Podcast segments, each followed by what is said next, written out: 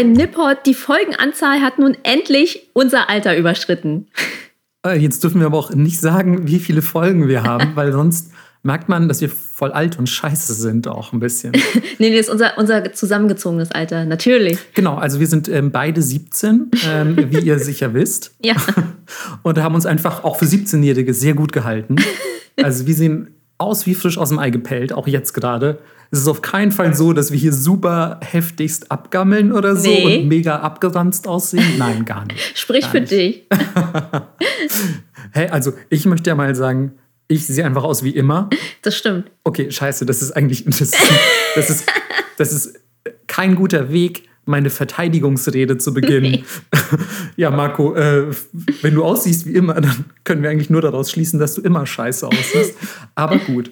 Ähm, nee, Melissa, was haben wir denn heute für ein, für ein tatsächliches Thema, außer unser, unser Alter und unsere, ähm, unsere fast unendliche Jugend? Ja, wir beschäftigen uns heute mit Markus' alternativen Berufswunsch, nämlich Idols. Genau, also wenn das mit dem, mit dem Podcast jetzt nichts wird ähm, und auch mit dem, mit dem Manga-Redakteur sein, dann werde ich einfach idle. Geil. Ja, also ich glaube für viele, also ich meine, ich, wir, wir, wir alle wissen, so ich bin auf dem Teppich geblieben, ich bin ein bescheidener Typ und ich glaube aber, für viele bin ich schon ein Idol. Ja. Und Zum Beispiel für unsere zwei neuen Patreons. ach Mann, Melissa, wie du mich direkt mit so gekonnten Überleitungen aus dem Blödsinn rausholst. Das ist fast schade. Ich war noch richtig, In war noch richtig on fire, was den Blödsinn angeht. Da wäre jetzt noch, wäre noch richtig was gekommen. Aber gut, äh, das ist natürlich ein sehr, sehr schönes Stichwort, denn wir haben tatsächlich schon wieder zwei neue Patreons. Ja, Mann, vielen, vielen Dank an dieser Stelle an Christian. Und die Frage ist jetzt, wie man das ausspricht. Ich werde es mal japanisch aussprechen, weil wir hier so ein Japan-Podcast Ja. sind, teilweise zumindest. Mm, Majobu. Und jetzt könnte man natürlich auch überlegen, was das, was das heißen könnte. Also bei Christian kann ich mir vorstellen, wer sich dahinter verbirgt. Bei Majobu weniger. Majobu, was könnte, was könnte das heißen? Hexen, Hexenbüro, Hexendepartment, so könnte es, also wenn man es in Ja. Kanji schreibt. Ähm, vielleicht wird Majobu uns ja auch, man kann uns ja auch über Patreon Nachrichten senden. Vielleicht einfach eine Nachricht senden, in dem äh, dieser Sachverhalt erklärt wird. Ja, Das fände ich ganz interessant. das lösen wir dann beim nächsten Mal auf. Ja, aber vielleicht möchte Majobo das gar nicht. Ja, Ist ja auch ein sehr geheimnisvoller Name. Ähm, ja, vielen Dank auf jeden Fall an euch beide. Das Yes. ähm, bedeutet uns natürlich die Welt und wir freuen uns sehr, euch an Bord der MS Nippot begrüßen zu dürfen. Wow. Äh, warte, das hätte eigentlich eher in die Walfangfolge gepasst, fällt mir gerade auf. Ähm, Aber, aber wir, wir haben so ein, so ein krasses Piratenboot, was die illegalen Walfangaktivitäten abschießt. Richtig, genau, weil ich möchte auch gerade noch mal sagen, wir hatten uns ja auch in der letzten Folge, auch wenn man dann immer wieder zu, zu so einer humoristischen Kompensation neigt, sage ich mal, haben wir trotzdem uns bemüht, in der letzten Folge nicht allzu blödsinnig zu sein. Und das bezog sich natürlich auch auf die ähm, Vorstellung der Patreons. Aber heute holen wir euch direkt an Bord bei, von unserem lustigen Piratenschiff und ähm, ziehen auf jeden Fall gegen die Walfänger in die Schlacht. Ähm, heute dürfen wir, glaube ich, wieder ein bisschen lustiger sein, auch wenn man gleich dazu sagen muss, Idols, für alle, die das Thema schon ansatzweise kennen, die werden wahrscheinlich wissen, ah, es gibt leider auch hier wieder ein paar Schattenseiten, die das Ganze so minder erfreulich machen. Insgesamt aber wird es nicht ganz so schattenseitig wie in der letzten Folge. Denn ähm, genau, es wird, wird, keine, es wird keine Jagd mit, mit riesigen Booten und Harpunen auf Idols gemacht. Aber, Noch nicht. Ja, doch, es gibt leider, es gibt leider ein, ein paar andere negative Seiten, die wir später in dieser Folge noch beleuchten werden. Allerdings muss man jetzt vielleicht erstmal erklären, was denn überhaupt ein Idol ist. Also viele denken sich so, ja, äh, Idol, so wenn man das Wort einfach ins Deutsche überträgt, aber das kann man jetzt so eins zu eins eigentlich nicht sagen. Genau, also für alle, die das nicht wissen, hier mal eine kurze Zusammenfassung, was das eigentlich für Leute sind und was die so machen. Ähm, vielleicht kennen einige von euch, die zuhören, im Moment eher so die K-Pop-Gruppen, also Blackpink, Twice und die japanischen Idols waren die Vorläufer von denen. Also wisst ihr jetzt schon ungefähr, wie die aussehen und dass die in Bands sind. Und in der Regel sind das so junge Mädels, so späte Teenage Girls um die 20 und die gelten generell als kawaii, also süß, niedlich und äh, werden natürlich auch eher, ich sag mal so, übers Aussehen oder die Ästhetik gecastet und nicht unbedingt, weil sie so gut singen können. Genau, oder weil sie so insgesamt tolle Entertainer wären. Ähm, wobei man auch dazu sagen muss, ähm, stellt euch trotzdem K-Pop-Idols, sage ich jetzt einfach mal als Begriff, und japanische Idols ähm, nicht, nicht absolut identisch vor. Ich finde, wenn man, wenn man beide kennt, also gibt es schon einen, einen, krassen visuellen Unterschied zwischen denen. Mega. Da wird auch auf ganz andere Faktoren geachtet. Voll. Und ich finde es eigentlich ganz interessant zu sehen, wie unterschiedlich das Schönheitsideal in Japan und Korea mhm. zu sein scheint. Ja. Zumindest was so ich sag mal, offizielle, nicht, nicht offizielle, aber einfach öffentlich auftretende Persönlichkeiten angeht. So, also gerade eben auch diese Gruppen junger Performer, ähm, da kann man meiner Meinung nach, auch wenn man nur ein Bild sieht, sofort sagen, Korea oder Japan. Auf jeden Fall. Oder? Ja, also ja. es ist ein ganz anderer Stil. Ähm, und das liegt auch einfach ein bisschen daran, dass so das ja, japanische Idol, wenn es sich denn um ein ähm, weibliches Idol handelt, denn man muss dazu sagen, es gibt auch männliche Idols, das ist aber eher die Ausnahme, denn in der Regel sind es, wie Melissa schon richtig gesagt hat, Teenage Girls oder ja, Anfang, Anfang 20 vielleicht noch. Ähm, und die entsprechen in der Regel schon sehr dem Idealbild so ein bisschen der japanischen Frau. Melissa hat gerade schon das Wort Kawaii gedroppt, also süß sein und so. Und ja, das überträgt sich natürlich auch so ein bisschen auf den Charakter der Idols oder der Charakter, der so vielleicht gespielt werden soll, nach außen getragen. Also so ein sehr konservatives Idealbild von einer Frau, finde ich. So ein bisschen verschüchtert und cute und, und äh, auch ein bisschen so, so unterwürfig, ähm, aber auch irgendwie immer, immer lächeln, immer, immer freundlich und so. Also sehr, ja, ein fast sehr kindliches Bild fast schon für, für westliche Verhältnisse, mhm. würde ich jetzt sagen. Ja. Ja auf jeden Fall. Und das sind oft, wie wir schon sagten, mäßig gute Sängerinnen, Tänzerinnen, Models, Schauspielerinnen, aber ganz oft auch alles zusammen. Genau. Also das ist so ein bisschen die, ja, wie man im deutschen Volksmund sagen würde, die eierlegende Wollmilchsau unter den japanischen Entertainerinnen. Also die sollten im Idealfall vielleicht alles davon können. Ähm, gleichzeitig muss man dazu sagen, es gibt auch noch spezielle ähm, sag ich mal, Kategorien von Idols, die ähm, sich auf auch nur spezielle Bereiche beschränken. Zum Beispiel AV-Idols, das steht für Adult Video Idols.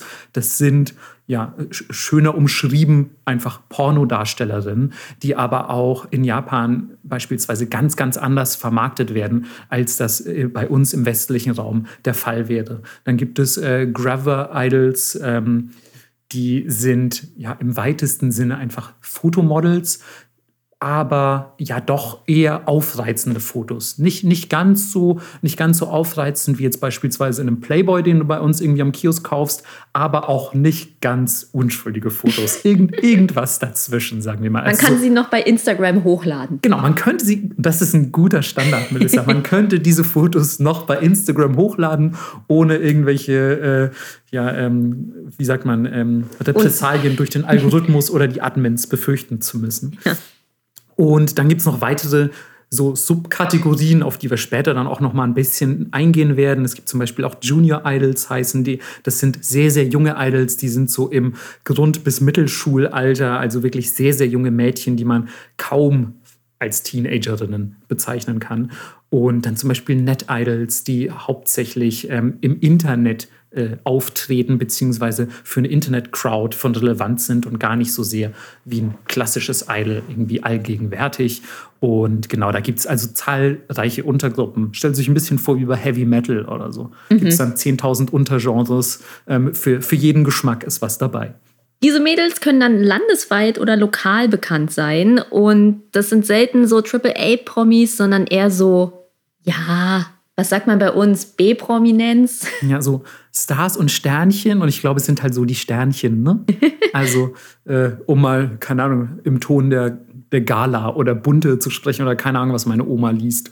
Genau, aber insgesamt ist es nicht zu unterschätzen, denn Stand 2019 gab es 3000 Gruppen und circa 10.000 Idols. Das ist ganz schön viel auf jeden Fall, ja. wenn, man mal, wenn man das jetzt mal so mit, mit unserem äh, Raum vergleicht hier in Mitteleuropa. In welchem Land hast du denn bitte so 10.000 Performerinnen? Also selten. Professionalisierte. Genau, also du hast natürlich viele Leute, die irgendwie auf Insta eine Anhängerschaft haben, weil sie schöne Selfies hochladen oder guten Content. Ja. Aber so in dem Sinne von, von wirkliches Musikbusiness oder, oder Entertainment-Business, dass es da 10.000 Leute gäbe, no way. Ja, als Teil einer laufenden Industrie, das ist schon was anderes. Und da sind ja noch nicht mal diese kleinen Hobbygruppen mit dabei. Ja, also das, das ist echt viel auf jeden Fall. Ja. Und ähm, bevor ihr jetzt anfangt auszurechnen, wie viele Member jede Gruppe hat, also es gibt sowohl Gruppen, deswegen haben wir gerade einerseits gesagt, dass es 3000 Gruppen gibt, aber es gibt auch Idols, die einfach solo unterwegs sind. Das heißt, es ist sehr schwer zu sagen, was jetzt genau äh, die Durchschnittsgröße einer Idol-Gruppe ist. Ähm, da ist auch wirklich alles dabei an Größenordnungen. Und es gibt, wie gesagt, auch sehr viele, die einfach einzeln für sich performen und versuchen, ja, durchzustarten als Star, wenn man so will. Und äh, genau wie bei den Made-Cafés, wir hoffen sehr, ihr habt die Folge schon gehört, und zwar mindestens fünfmal, ähm, ist das Zentrum dieser ganzen Idol-Kultur in Japan ja eigentlich schon so Akihabara. Also dieses, dieses sehr berühmt-berüchtigte Elektro- Entertainment, Gaming, Anime und Manga-Viertel. Ähm, Nerd Heaven. Nerd Heaven, genau, das trifft es sehr, sehr gut. Ähm, und ja, da finden tatsächlich, wie ich gelesen habe, beziehungsweise ich glaube, ich habe es gar nicht gelesen, sondern ich habe mir auch im Vorfeld dieser, dieser Folge zwei Reportagen über Idols angeschaut. Und ich glaube, in einer wurde auch gesagt, es finden eigentlich jeden Tag Idol-Konzerte in Akiba statt. Mhm. Das ist echt heftig, wenn du mal überlegst. Ne? Also du musst eigentlich ja, kann nur dahin gehen und dann hast du einfach Konzerte jeden Tag. Ich bin auch in Japan einfach in eins reingestolpert. Ja, das ist natürlich der, der Optimalfall. So, du wusstest ja. gar nicht, dass da ein Konzert ist und schon bist du auf einem. Voll, das war in so einem Einkaufszentrum und auf einmal ging in der Mitte mega die Party los und ich sehe so Typen mit so Schals und so Lightsticks und ich so, hä, was geht denn hier jetzt ab? Mhm. Und auf einmal Konzert. Das hatte ich tatsächlich auch einmal vor einem Einkaufszentrum und da stand auch eine riesige Crowd und die haben aber schon längst performt und so. Also die waren, waren schon mega laut. Das heißt, ich habe schon gecheckt, so da wo ich gleich hinkomme, geht irgendwas ab. Und dann habe ich im Vorbeilaufen gesehen, es sind auch halt auch alles so sehr junge Mädels in quietschbunten Outfits, die irgendwie krass performen mhm. auf einer Bühne und ein paar Typen stehen davor, die mit so Leuchtstäben wedeln und sich freuen, dass keine Ahnung, Ayumi heute dabei ist Yay. oder wie auch immer sie heißen mag. Ja, aber ihr hört schon, es gibt da viele äh, Nerd-Überschneidungen. Und wir haben ja damals bei dem Maid Café schon gesagt, hey, das sind moderne Geishas. Und jemand anders sagt das aber auch über die Idols. Ja, tatsächlich. Ähm, Professor Hiroshi Aoyagi, ein, ähm, ein Experte für Kulturanthropologie, ähm, sagt, in einer seiner Arbeiten, Idols sind für ihn moderne Geisha, weil es natürlich doch diverse Überschneidungen gibt, wie das jetzt auch schon bei den Maids in den Maid-Cafés der Fall war. Also es ist einerseits so ein sehr ähm, auf Entertainment fokussierter Beruf, Gleichzeitig ist da aber auch so eine gewisse Unnahbarkeit, auf die wir auch gleich noch zu sprechen kommen werden. Also so wie wir, ich hoffe natürlich, ey, die Geisha-Folge habt ihr sowas von verinnerlicht. Also wenn nicht, dann sofort jetzt hier Pause und dann erst noch mal Geisha-Folge hören, ähm, damit ihr jetzt wisst, wovon wir reden. Ähm, so, eine, so eine gewisse Unnahbarkeit, also auch an die Idols kommst du nicht einfach einfach ran, so wie man ja auch feststellen muss, dass Geisha keine Prostituierten sind, ähm, sind auch Idols keine Prostituierten und sind nicht für, für die Leute, die sie entertainen, äh, äh, entertainen, auch gleichzeitig irgendwie ähm, zugänglich. Und es ist natürlich so ein, ja, so ein Idealbild, wie wir gerade schon gesagt haben, von Schönheit oder von Werten, die man für erstrebenswert hält. Also auch das sind ähm, Parallelen zu den Geisha. Und wir haben es ja eben schon gesagt, das ist kein Hobbyverein. Das ist tatsächlich eine sehr große Industrie und es geht um maximale Monetarisierung dieser Mädchen. Also es gibt. Uh, das ist eine schöne Alliteration gewesen auch. Boah. ja, man merkt, ich habe heute mal ausgeschlafen. äh, und vorher nicht gearbeitet. Yay! äh, genau, denn es gibt Konzerte. Oh, habt ihr gerade. Gehört. Heute ist auch Number One Idol nämlich wieder da, Peter Chan. Ja, Peter ist auf jeden Fall unser, unser Idol und Vorbild. Ja. Und ähm, wir haben sie natürlich auch heute passend zu diesem Anlass in lustige Kostüme gesteckt und ihr ein paar Leuchtstäbchen in die Pfoten gegeben. Oh, kann das jemand malen? ja, ich muss auch sagen, die Künstlercrowd und der Nipport hat uns ein bisschen im Stich gelassen, auch schon bei den Raptoren. Ja. Die Raptoren-Geschas. Die Raptoren-Geschas, die werde ich nie vergessen. Vielleicht müssen wir einfach den Anfang machen. Wir ja. müssen auch die selber mal zeichnen und dann, ähm, und dann kann man quasi einsteigen. Ja, das stimmt. Oder wir müssen wieder mit Gewinnen locken, wie bei Patreon sein. Das, äh, das stimmt tatsächlich. Ja. Gewinne könnten, Gewinne, Gewinne, Gewinne, Gewinne, Gewinne, Gewinne. Ähm, könnten natürlich auch ein bisschen nachhelfen. Unsere Kunstsammlung. Wir würden dann natürlich auch hier in Berlin eine Nipport-Ausstellung machen mit den besten Artworks. ähm, könnten da schon helfen, das ein bisschen zu erweitern, glaube ich. Ja, das ja. stimmt. Ja, denken wir mal drüber nach, auf jeden Fall. Ja, jetzt aber zurück zu Konzerten, CDs, Merch, Meet and Greets und äh, ja, noch vielen anderen Sachen. Denn die Musik, die die machen, sind tatsächlich nur ein relativ kleiner Teil. Es gibt. Äh, TV-Auftritte, Events, Werbung, die sind in Magazinen. Ich bin mir sicher, die haben inzwischen auch Influencer-Deals und naja, sind mal auf einer Shampoo-Packung drauf. Alles Mögliche. Aber bevor wir uns jetzt damit weiter befassen, reisen wir mal ein bisschen zurück in der Zeit. Denn wir wollen ja sicherstellen, dass auch in dieser Folge mindestens eine Jahreszahl vorkommt. Und ähm, deswegen müssen wir uns quasi, es ist ein Imperativ, müssen wir uns jetzt erstmal mit der Entstehungsgeschichte dieser Riesenindustrie befassen und euch erklären, wie Idols denn überhaupt entstanden sind. Und das Ganze ging los in den 60er Jahren, 1962 um genau zu sein, ähm, als die Agentur Johnny and Associates gegründet wurde. Und das ist ja wohl auch schon der allergeilste Name für eine Agentur, oder? Also, wie, wie, das klingt so wie aus einem Film ein bisschen und wie von so einem Typen, der passenderweise auch, und tatsächlich heißt dieser Typ so, Johnny Kitagawa heißt.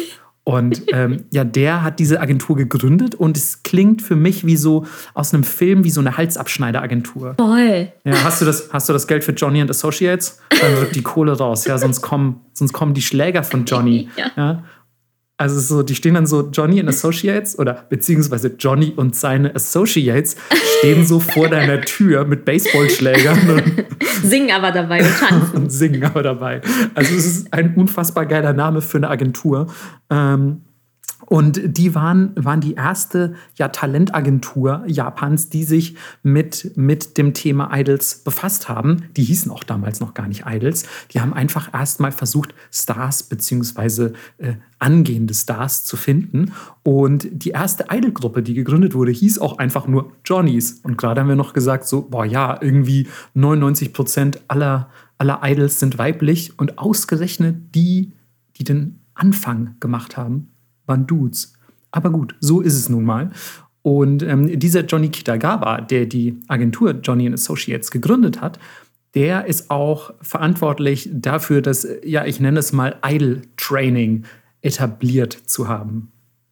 Und das ist genauso wie damals, auch heute noch, verwaltet von Agenturen und Ihr müsst euch das ganz klassisch vorstellen. Die werden auf der Straße wie Models gescoutet, aber es gibt auch Castings und diese Castings beginnen nicht erst mit 15, sondern die fangen teilweise schon mit fünf oder sechs Jahren an und sind dann wie in so verrückten Knebelverträgen drin und müssen dann halt durchpowern, was ich mega krass finde.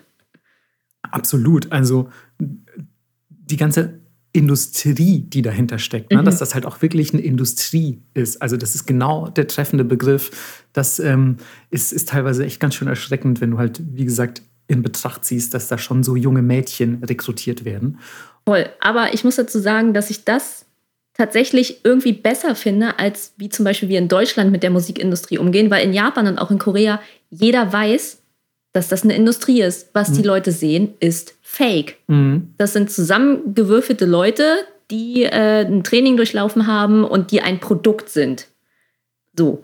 Aber in Deutschland, wo dann Singer-Songwriter da sitzen und im Interview sagen, ja, ich schreibe alle meine Texte selber, die kommen aus meinem Herzen und dann guckst du ins Booklet und da stehen dann zehn Songwriter, weil es in drei Tagen in einem Songwriter-Camp entstanden ist und der hat nicht einen Handschlag daran gemacht. Irgendwie finde ich das fast sympathischer.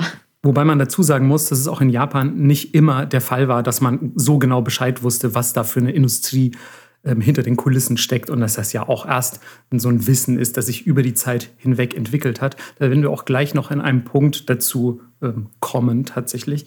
Ähm, und zu dem Zeitpunkt in den 60ern war es natürlich auch noch nicht die Riesenindustrie, die es heute ist. Mhm. Das heißt, in der Wahrnehmung waren die Idols damals, glaube ich, auch mit den Idols heute nicht unbedingt vergleichbar. Wobei aber schon zweifelsohne feststeht, dass auch dieses harte Training, was die durchlaufen müssen am Anfang ihrer Karriere, auch heute noch genauso praktiziert wird, beziehungsweise wahrscheinlich sogar viel härter als damals. Glaube ich auch. Ja, weil, weil der Markt ja auch viel umkämpfter ist und so und dann ja, musst ja auch richtig abliefern einfach. Kannst nicht mehr irgendwie sagen, ja, ich bin aber eine von fünf Idol-Gruppen in Japan, das wird schon passen. Du bist halt heute eine von, wie wir gerade schon gesagt haben, 3000 Gruppen. Ja, obwohl lustigerweise dann doch nicht so krass aussortiert wird, wie man denkt. Weil, wie vorhin schon erwähnt, die können oft gar nicht wirklich singen, mhm. sondern die casten dann eher nach Aussehen oder wenn die Leute einen lustigen Charakter haben, was ich aber auch ganz charmant finde irgendwie. Ja, dass ja. sie sagen, ah, die ist super niedlich oder hey, die ist voll quirky, so, die nehmen wir auf jeden Fall. Und äh, lustigerweise wird das sogar an die Fans kommuniziert, ja, die müssen erst noch in den Job reinwachsen, die sind noch im Training, das sind ja noch Trainees, so werden die genannt, ja. wenn sie keine Vollblut-Idols sind, sozusagen. Ja.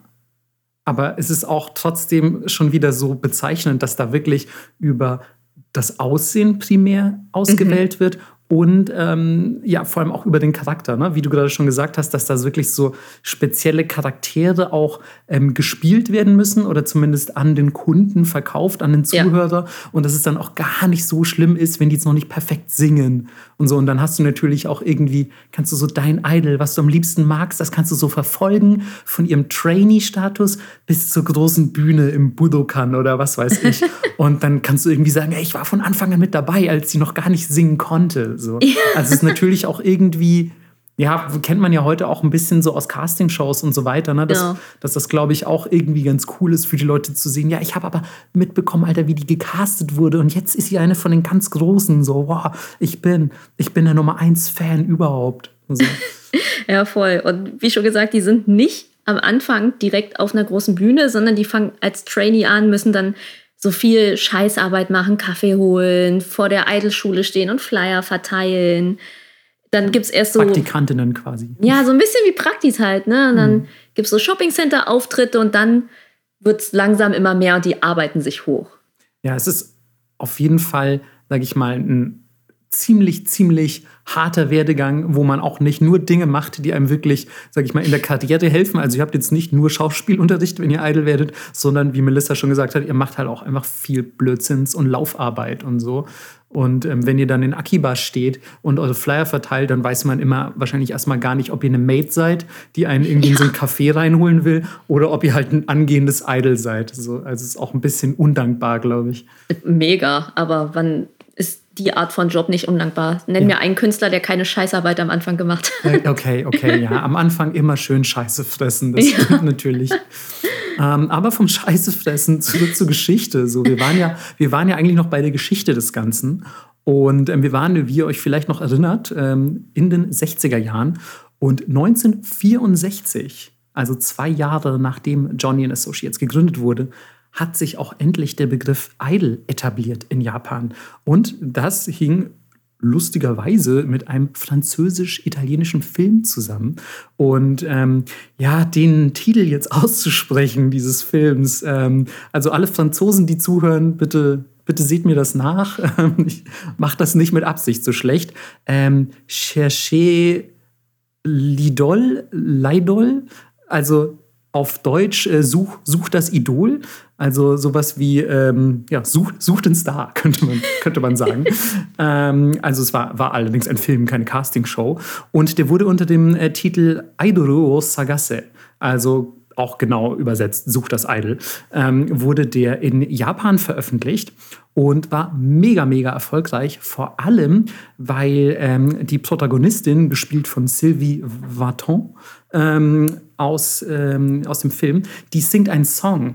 Und dieser Song zusammen mit diesem Aussehen, dem sehr jugendlichen, kindlichen, so einfach einem Aussehen, das sehr dem japanischen Schönheitsideal auch entspricht, hat einfach mega eingeschlagen und für die damalige Zeit eine sehr ordentliche Zahl, eine Million Tonträger verkauft. Oh, wow. Ja, also das ist echt sehr, sehr ordentlich. Ähm, das heißt, die Japaner waren richtig scharf auf diesen Song und haben den, nachdem sie aus dem Kino kam, tatsächlich dann auch noch mal echt als Schallplatte sich geholt. Also es ist echt, ja, hat mich sehr überrascht, diese doch sehr hohe Zahl. Und ähm, ja, die war so ein bisschen der, der, der Startschuss für, für das Idoltum, was man so heute kennt, auch von der Ästhetik her und eben auch von der Begrifflichkeit her. Also seit dem Auftritt von Sylvie Vartans in diesem Film ähm, ist eben dieser Begriff in der japanischen Szene etabliert und wird halt eben auch dann vor allem sehr gerne verwendet für junge Mädels, die hübsch sind und so eine ansatzweise zumindest so einer ähnlichen Ästhetik entsprechen. Ja, bei Filme schauen bleiben wir auch gleich, weil die Verbreitung des Fernsehers stattfand und äh, das führte zum Boom dieser ganzen Idol-Kultur in den 70ern und es war so ein bisschen, hey, auf einmal können alle die Idols sehen, nicht nur wenn du zu einem Konzert oder so gehst. Und es gab tatsächlich, wir befinden uns in den 70ern, nochmal zur Erinnerung, Castingshows.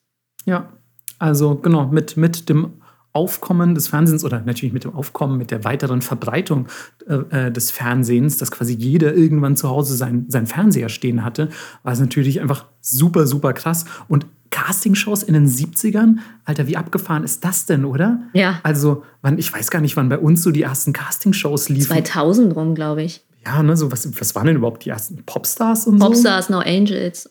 Ja, ne? Also so, Ja. das waren doch die ersten Castingshows in Deutschland, oder? Genau. Hätte ich jetzt gesagt. Also vielleicht kommt jetzt irgendjemand um die Ecke und sagt so, boah, nee, 89 gab es schon mal was so in die Richtung oder so. Aber ich finde auf jeden Fall in den 70ern, und das war da jetzt nicht eine und irgendwie eine Seltenheit und was voll krasses, sondern es war einfach ein, ein etabliertes Sendeformat in den 70ern in Japan, dass man Idols castet in solchen Shows. Wie das genau aussah, weiß ich ehrlich gesagt nicht. Wir haben jetzt keine ähm, Idol-Casting-Shows aus den 70ern geguckt. Ich glaube, es sah jetzt nicht aus wie die 18. Staffel von Germany's Next Topmodel oder so.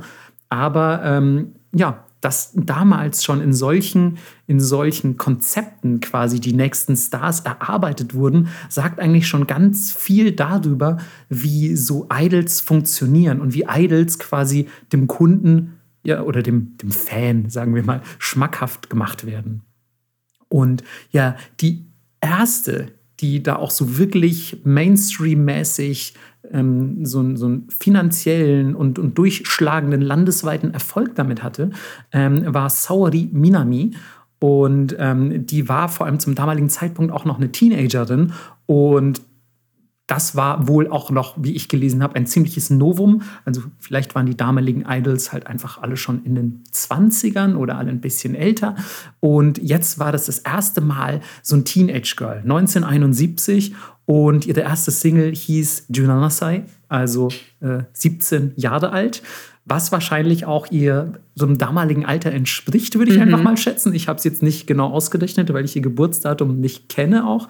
Aber äh, das sagt eigentlich schon super viel. So. Also man soll so ein als Idol ne, so ein jugendliches Image auch transportieren. Also quasi die jugendliche Version einer idealen Frau darstellen. Wobei man ja auch argumentieren könnte, so, oh, die Jugendlichkeit ist ja eh so Teil des Idealbilds der Frau. So ab, ab 20 ist man ja quasi auch nicht mehr begehrenswert oder was auch immer.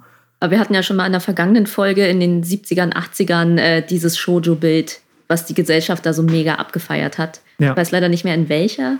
Ey, ohne Scheiß, ich habe auch mittlerweile immer so Angst, dass wir, dass wir in manchen Folgen einfach so viel doppelten Mist reden, weil wir halt einfach schon oft jetzt auch Themenüberschneidungen hatten oder dass es irgendwie ähnliche gesellschaftliche Phänomene waren, die mit, mit ähnlichen Ursachen zu tun hatten. Ich denke immer, boah, ey, wenn wir jetzt irgendwie doppelt Quatsch reden, dann ähm, seht das einfach als Intensivierung eures Wissens. Und äh, ja, wir, wir sind jetzt auch schon länger dabei, muss man sagen. Wir haben Warte mal, nächste Folge. Nächste Folge ist eineinhalbjähriges. Krass. Ja, also dann, ähm, dann ist, ist echt schon ein bisschen Zeit ins Land gezogen und ihr müsst uns das einfach nachsehen. Ja, also wir, wir werden uns irgendwann zwangsläufig wiederholen und uns vielleicht auch nicht daran erinnern, wann wir das schon mal gesagt haben.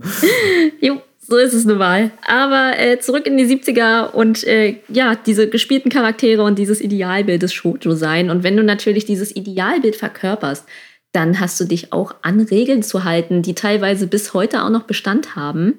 Ähm, aber es gibt jetzt so Sachen wie nicht in der Öffentlichkeit rauchen zum Beispiel. Ne? Aber damals waren das richtig seltsame Sachen, wie zum Beispiel benutze keine öffentliche Toilette. Ja, das heißt, du musst einfach, wenn du Idol in den 70ern warst und musstest auf die Toilette, musstest einfach laufen lassen.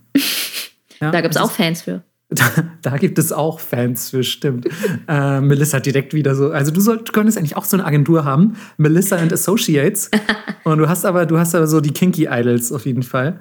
Jo. Und ähm, sagst einfach, ah, du, du lässt einfach laufen, alles klar, du bist sofort, du bist unter Vertrag. Du brauchst Echt? gar kein Training mehr. Da sehe ich mich. Erstes äh, Märchenrestaurant, Märchencafé und danach mache ich wieder dieses No-Pun-Kisser auf was Ey. dann aber auch Stripclub ist und dann haben wir immer so Motto-Night. Ey, ganz ehrlich, was wir jetzt alles schon, ne? Ich habe echt, ich habe nicht so viele Alternativen, aber was wir für dich schon an möglichen Berufsalternativen ja. erarbeitet haben, ja. Hätte ich mehr echt, Geld. Das ist echt richtig gut. Ja, ähm, wir haben ja auch immer noch, wie ich das äh, richtig sehe, also sonst wärst du jetzt nicht hier äh, so verlottert, würdest du dann nicht so auf meinem ja. Sofa rumsitzen, aber immer noch kein Sugar Daddy für dich gefunden. Hm? So sad. Also, wenn die Uhr tickt auch langsam. Die, genau, die Uhr tickt. Wir haben vorhin schon über die Vanitas gesprochen. Ja. Und dass wir, dass wir langsam voll alt werden und, und scheiße auch. Und ähm, also falls jetzt doch noch Sugar Daddies zuhören, ja. die Melissa auch so ein bisschen irgendwie eine sehr seltsame Talentagentur finanzieren möchten, dann bitte. Ja, ey, also Business Sugar Daddies, DM an mich. Ach ja, und natürlich auch das, ich glaube auch das Märchencafé ist immer noch aktuell. Ja, ähm, genau. Wenn ihr, da, wenn ihr da Bock drauf habt, äh, dann bitte einfach ein Patreon werden sofort. Dann wissen wir auch gleich, dass ihr, dass ihr liquid seid. Und dann ähm, gleich höchstes Tier und dann könnt ihr uns auch ganz versaute Nachrichten schreiben. Fangesänge zum Beispiel. Melissa, ich weiß, ich weiß. Oh es ist immer so, mittlerweile am Anfang habe ich Melissas Überleitungen voll geschätzt. So. Mittlerweile sind die immer nur noch so ein penetrantes, Marco, hör jetzt mal auf, Scheiße zu reden. und ähm, ja gut, ich, ich nehme den Hint dankbar an.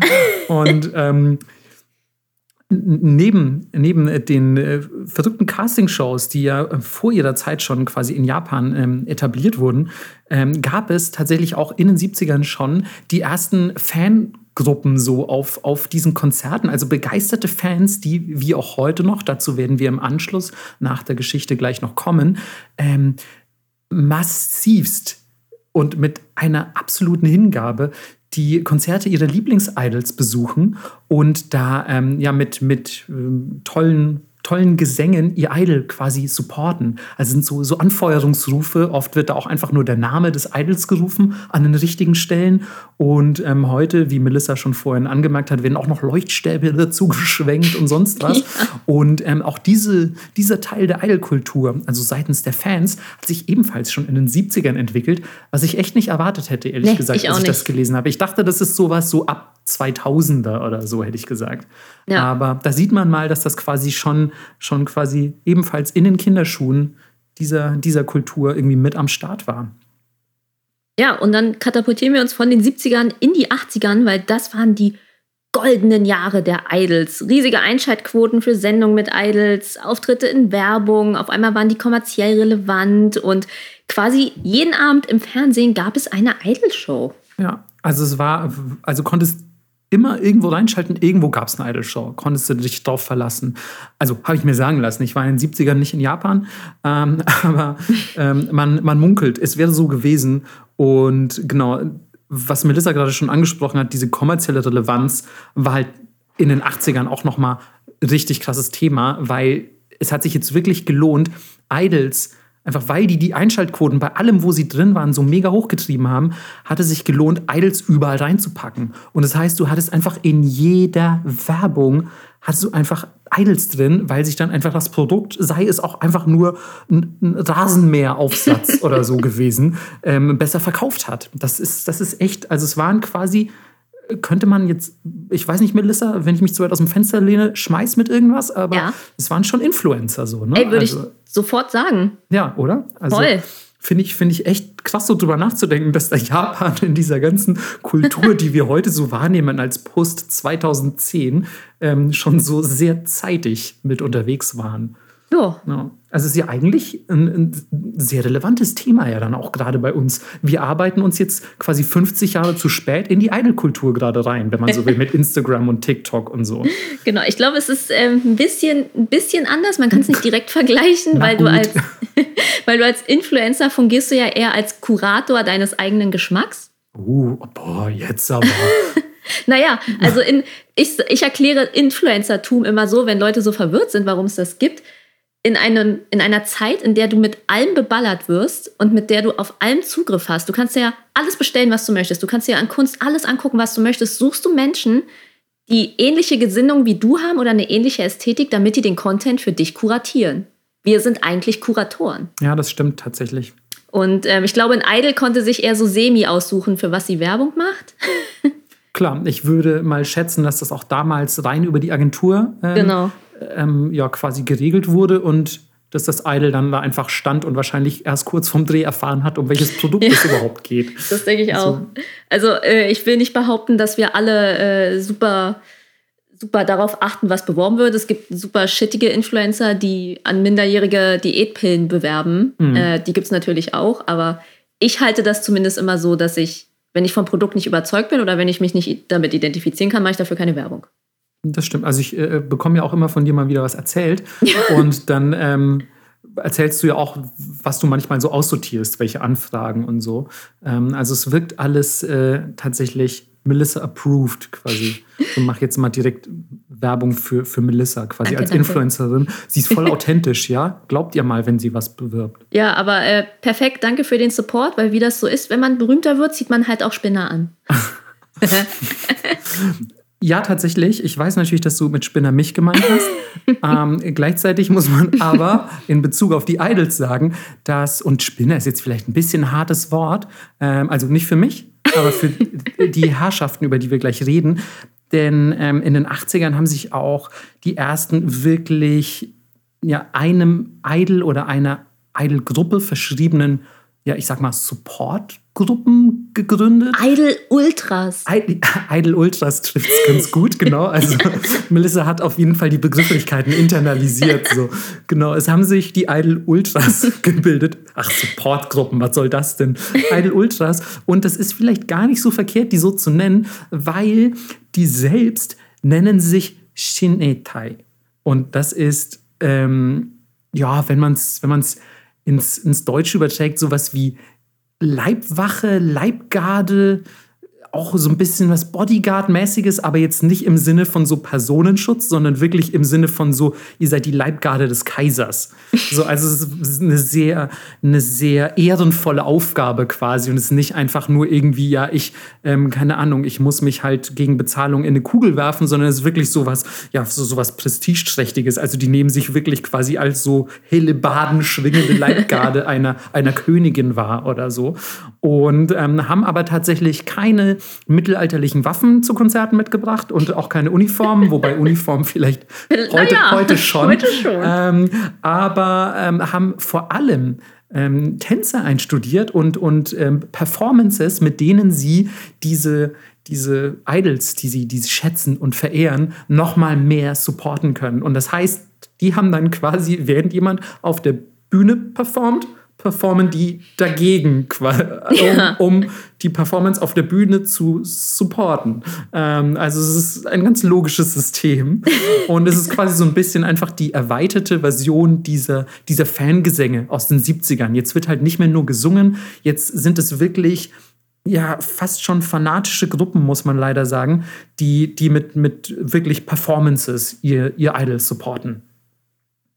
Aber in den 80ern, also Mitte der 80er, 1985 rum, äh, bis in die 90er rein, gab es leider schrumpfendes Interesse, weil der Markt war komplett übersättigt und es kam natürlich auch viel ans Licht, was alles so hinter den Kulissen passiert. Die Leute waren desillusioniert und der Trend zu der Zeit, wie in fast jedem großen Industrieland, ging eher zu einer starken, unabhängigen Frau. Das hat man ja auch oft an der Kleidung gesehen, diese kantigen Anzüge aus den 80ern, die kurzen Haarschnitte. Es ging halt eher so Richtung yo, Feminismus. In den 70ern haben sie noch die BHs verbrannt und in den 80ern wurde das gelebt.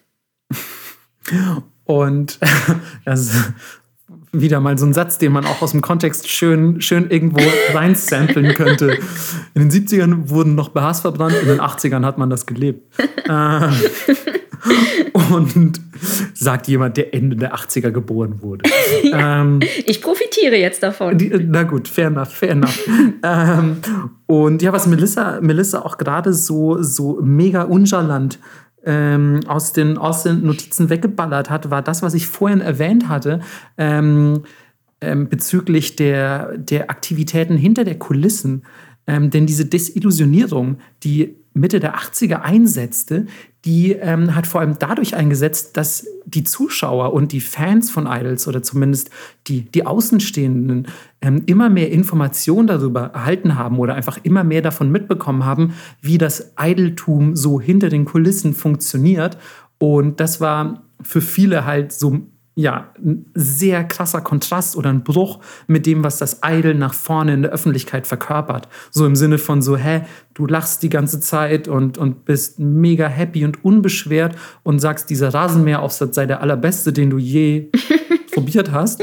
Und gleichzeitig erfährt man aber auch, dass du, dass du halt hinter den Kulissen mega krass gedrillt wirst, irgendwie 25 Stunden am Tag die Woche, 25 Stunden ja. am Tag, die Woche, genau. 25 Stunden am Tag, acht Tage die Woche arbeitest und, und halt voll, voll fertig bist. Und das passt ja nicht so zusammen. Und das hat auch einfach dann so dazu geführt, dass viele sich ein bisschen von dieser Idol-Kultur abgewendet haben und, und sich neuer, sich neuer popkultureller Strömungen geöffnet haben. Ja, aber wie so oft muss man Sachen einfach nur aussitzen und dann nochmal machen.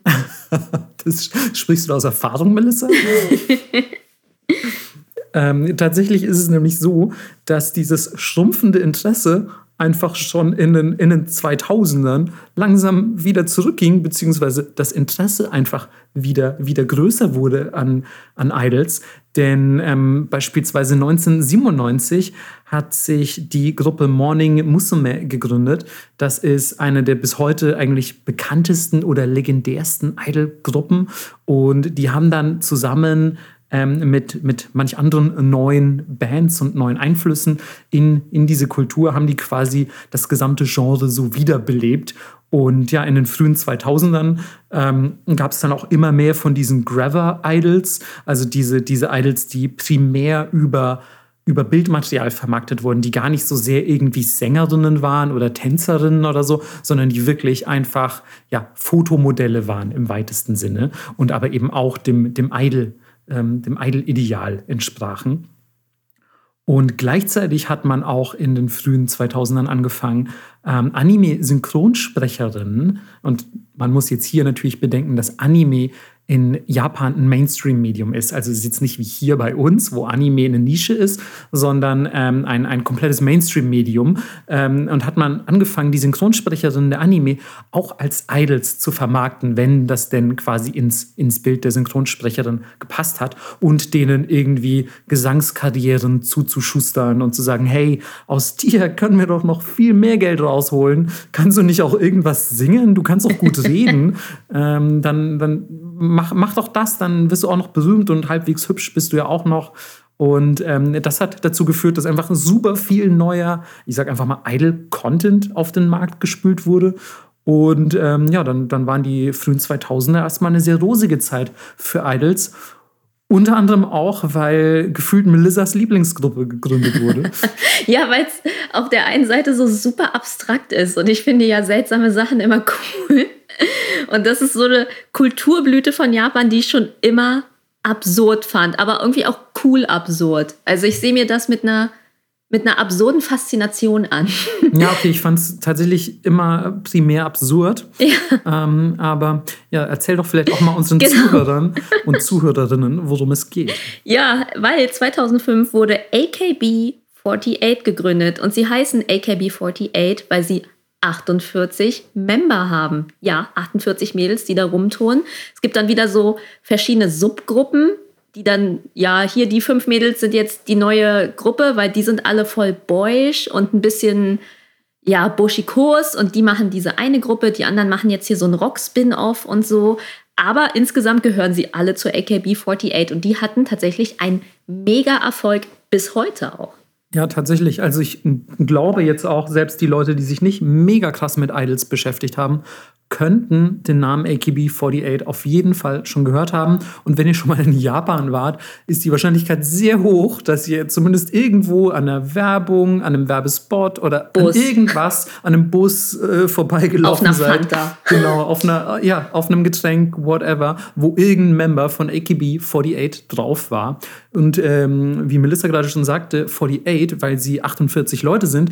Und AKB steht für Akiba bzw. Akihabara. Da sind wir nämlich auch wieder. Ähm, dort befindet sich direkt am Hauptbahnhof von Akiba befindet sich quasi die Zentrale, das AKB48 Theater. Und ähm, das ist quasi, wenn man so will, der Stützpunkt der 48 Idol-Kriegerinnen. Ja, es sind natürlich inzwischen schon viel mehr als 48, ne, weil die natürlich manche gehen, manche kommen und so. Und äh, ja, in diesem Hauptquartier ist auch, ist dort, glaube ich, auch das Theater, ne? Oder ist das an einem anderen Spot? Nee, nee, das ist da. Das ist auch dort, Ja, ne? das ist da. Genau, und dort finden täglich Idol-Shows statt. Also ihr könnt Tickets kaufen und da hingehen, aber ihr könnt sie nur äh, ja nicht direkt kaufen, sondern weil sie festgestellt haben, dass die Fans einfach so fanatisch sind, dass sie fürs ganze Jahr die Tickets wegkaufen und dann da immer die gleichen Typen stehen, haben sie ein Lotteriesystem eingeführt. Und dieses Lotteriesystem beinhaltet verschiedene Töpfe. Ich bin ein Single-Mann, Top 1. Ich bin ein Pärchen, Top 2. Ich bin ein Pärchen aus dem Ausland, Top 3. Und es ist so verrückt. Und ich war schon so oft in Japan und habe immer versucht, Tickets zu bekommen und es hat noch nie geklappt. Ja, aber du bist ja auch kein Single-Mann. Ja, aber ich denke mir so, im Single-Topf, im Single-Männer-Topf müssen doch so viele Leute sein. Und wie viele sind im Ausländer-Pärchen-Topf? So. Ja, aber ganz ehrlich, du als Ausländerin, mm, mm, du kaufst erstens nicht genug Merchandise Ja. und ähm, Ausländer wahrscheinlich sowieso viel kleinerer Topf. Ja. Einfach aus Gründen.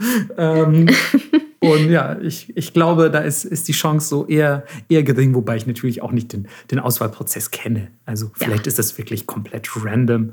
I don't, I don't fucking know so. Aber es ist echt ein verdammt cleveres System, weil es natürlich genug Fans gibt, die fanatisch genug sind, um halt sehr viele Lose zu kaufen, um dann da reinzukommen. Ach so, nee, nee, nee, nee, so funktioniert das nicht. So Du- funktioniert es nicht. Nee, nee, nee, du meldest dich da an mit Name und Adresse und so und Ah, okay, aber du kannst nicht mehrere kaufen quasi. nee, nee, aber wenn du Ah. natürlich im AKB Super Premium Fanclub teuerstes, höchstes Tier bist, dann also hast ganz du na- oberstes Patreon-Level quasi. quasi, genau, Ja. dann hast du natürlich bessere Chancen, ist ja Ach, klar. so ist das. Okay, ich dachte, man kauft wirklich einzelne Tickets. Also Ach so, man nee, merkt nee, auch nee. vielleicht mir gerade an meiner Unwissenheit schon an, dass ich zum Beispiel nie versucht habe, da reinzukommen, weil ich die ganze Idol-Kultur doch sehr kritisch beäuge und auch die Mucke ganz grauenhaft finde. Aber, ähm, aber es ist auf jeden Fall ja, eine sehr faszinierende Kulturblüte. So viel kann man sagen. Vor allem halt AKB48, Mann. Allein Ja. dieses Theater und das ist mittlerweile einfach tausend, also mal abgesehen davon, dass die wirklich auf allem drauf sind, was es in Japan gibt, quasi, kann sie ja nicht mal den Hintern abwischen, ohne dass auf dem Toilettenpapier ein Member ist von Ja. AKB48. Ähm, gibt es hier mittlerweile auch eigentlich überall. Genau, also vielleicht klappt es ja mal in einem anderen Land, wo ich bin, denn es gibt sie mittlerweile auch in Indonesien, Thailand, Philippinen, China, Vietnam, Taiwan, Indien. Also so geil, wie viele, wie viele Ableger. Das ist wirklich AKB Army einfach. Ne? Ja, und das sind dann jedes Mal halt dann, äh, in China ist es auch AKB48, aber in den Philippinen ist es dann MNL48 und Zum Manila 48, so, oder? Ja, keine Ahnung, vermutlich. Und äh, das Krasse ist, man müsste denken, okay, jetzt wo alle verstanden haben, Idol sein ist irgendwie nicht ganz so spaßig äh, und man verdient auch nicht ganz so viel Geld, kommen wir später zu, ähm, wollen trotzdem unglaublich viele Leute da rein. Und es gibt 12.000 Bewerber plus minus und davon werden aber nur 19 Trainee. Das musst du sich mal, also Mhm. ist ja krasser als Kunstuni in Berlin. Ja, Mann, also vor allem 12.000 Ja. Bewerberinnen, alter Schwede. Das ist, das ist verdammt, das ist verdammt viel. Wenn du überlegst, dass es in Japan insgesamt 2019 ungefähr 10.000 Idols gab, die als solche klassifiziert wurden. Ja. Aber gut, man muss dazu sagen, also für alle, die es jetzt nicht einschätzen können, obwohl wir gerade, glaube ich, versucht haben, den Hype um AKB48 so halbwegs zu transportieren, ähm, muss man dazu sagen, dass die wahrscheinlich immer noch eine der prestigeträchtigsten Idol-Gruppen sind. Und wenn du dann Ja. sagen kannst, ich bin halt Mitglied von AKB48, aus welcher Gruppe auch immer, aus welcher Subgruppe, ähm, ist das wahrscheinlich schon was, was man sich gerne auf die Flagge schreibt ähm, und vielleicht ein bisschen vielleicht ein bisschen erfolgsversprechender als jetzt, ich bin irgendwie in einem kleinen Bergdorf, irgendwie bin ich da das lokale Idol. So, Ja, ja, Also, na klar. Die, Ja. ne, als du dann als nächstes machst, ist vermutlich einfacher. Ich werde danach Moderatorin oder keine Ja. Ahnung, was auch immer. Aber natürlich ist es schwierig bei 48 Mädchen. Wie stichst du da hervor? Vor allem, wenn du immer in Bands eingeteilt wirst. Und deswegen gibt es etwas, was sich auch so geil finde. Einmal ich habe auch das Gefühl, dass die Recherche hast du eigentlich nur mit AKB48 beschäftigt. Einmal im Jahr gibt es ein Schere, Stein, Papier Turnier, das öffentlich ausgetragen wird. Es wird ein ganzes Stadion gemietet, was ausverkauft ist, mit größtenteils Männern. Die Mädels ziehen alle lustige Kostüme an, dann steht da auch ein, ein, richtiger, ja, so ein Schiedsrichter. Leute kommentieren das, also wie eine richtig krasse offizielle Sportveranstaltung. Und dann spielen die Mädels gegeneinander Schere, Stein, Papier. Und wer am Ende gewinnt, darf seine Solo-Single veröffentlichen. Geil. Geil, einfach. Geil. Ja, das ist, das ist wirklich, ohne Scheiß, Only in Japan, ne? Ja, Wieder so. Also diese, diese absolut geile und megalomanische Vermarktung von irgendwelchen Absurditäten. Ich liebe es, wirklich. Da können wir mal ein Video auf Twitter posten. Ja, du, also Melissa hat mir im Vorfeld äh, dieser, dieser Folge das, das Video gezeigt oder ein kurzes Video mit einem Ausschnitt dieses Events. Und es ist auch so geil, weil die so crazy Kostüme anhaben und es ist einfach so übertrieben aufgebaut ja. und aufgebauscht. So, also es ist wirklich so, du glaubst, es ist wirklich die Schlacht, die das Schicksal der Welt entscheidet. So, ja. und, und es ist aber einfach Schere, Stein, Papier. Also mega, mega geil. Ja, und natürlich muss man das ja weiter vermarkten. Deswegen gab es irgendwann eine Kollaboration zwischen Korea und Japan, schöne Völkerverständigung, und das nannte sich Produce 48. Und das war eine Sendung, die sowohl in Japan als auch in Korea ausgestrahlt wurde. Und dort haben sie japanische Idols und koreanische Idols zusammengeworfen, was schon mal skurril ist, weil die teilweise überhaupt nicht miteinander reden konnten und wollten daraus eine neue Gruppe machen. Haben sie auch gemacht, die war zweieinhalb Jahre aktiv. Und in dieser Sendung, falls es irgendjemand interessiert, konnte man so gut sehen, wo der Unterschied zwischen den beiden Kulturen liegt, weil, wie gesagt, Idols werden oft nach Charakter gecastet und nach dem, was sie tun. Und bei den Koreanern war es, die konnten alle mega krass tanzen, die konnten alle mega krass singen, die waren einfach gedrillt wie beim Militär. Und die Japanerinnen haben einfach immer nur in der Ecke gesessen und geweint. das ist so, so bezeichnend. Ja. ja.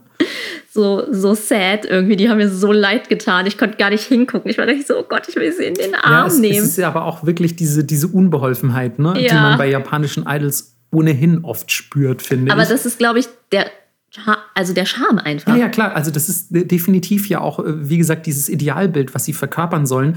Ähm, wenn, die, wenn die so gedrillt werden, wie jetzt die, die, ähm, die japanischen K-Pop-Stars, vor allem die weiblichen, die wären tatsächlich dann auch für die japanischen Männer, zumindest so wie ich die japanischen Männer kennengelernt und wahrgenommen habe, ähm, zu einschüchternd. Das wäre wäre quasi gar nicht so attraktiv. Mhm. Also wir im Westen denken uns, Alter, die haben, die sind ja super durchtrainiert, die haben Tanzmoves, die jeglicher Schwerkraft trotzen und, und die sehen auch alle super heiß aus und alle auch total sexualisiert, also zumindest oft sexualisiert ja. und also aber wirklich auch in so einem sexy Sinne. In, in Japan kommen wir auch gleich noch zu, wird ja auch oft gern mal auf eine andere Art sexualisiert, so auf dieses auf dieses Unschuldige hin. Aber da ist es einfach so, so von wegen, die sehen halt einfach alle ultra heiß aus und quasi, du hast immer das Gefühl, keine Ahnung, ihre Haut glänzt, die sind top geschminkt, top frisiert, alles und so. Und natürlich auch hautenge Outfits, was auch immer.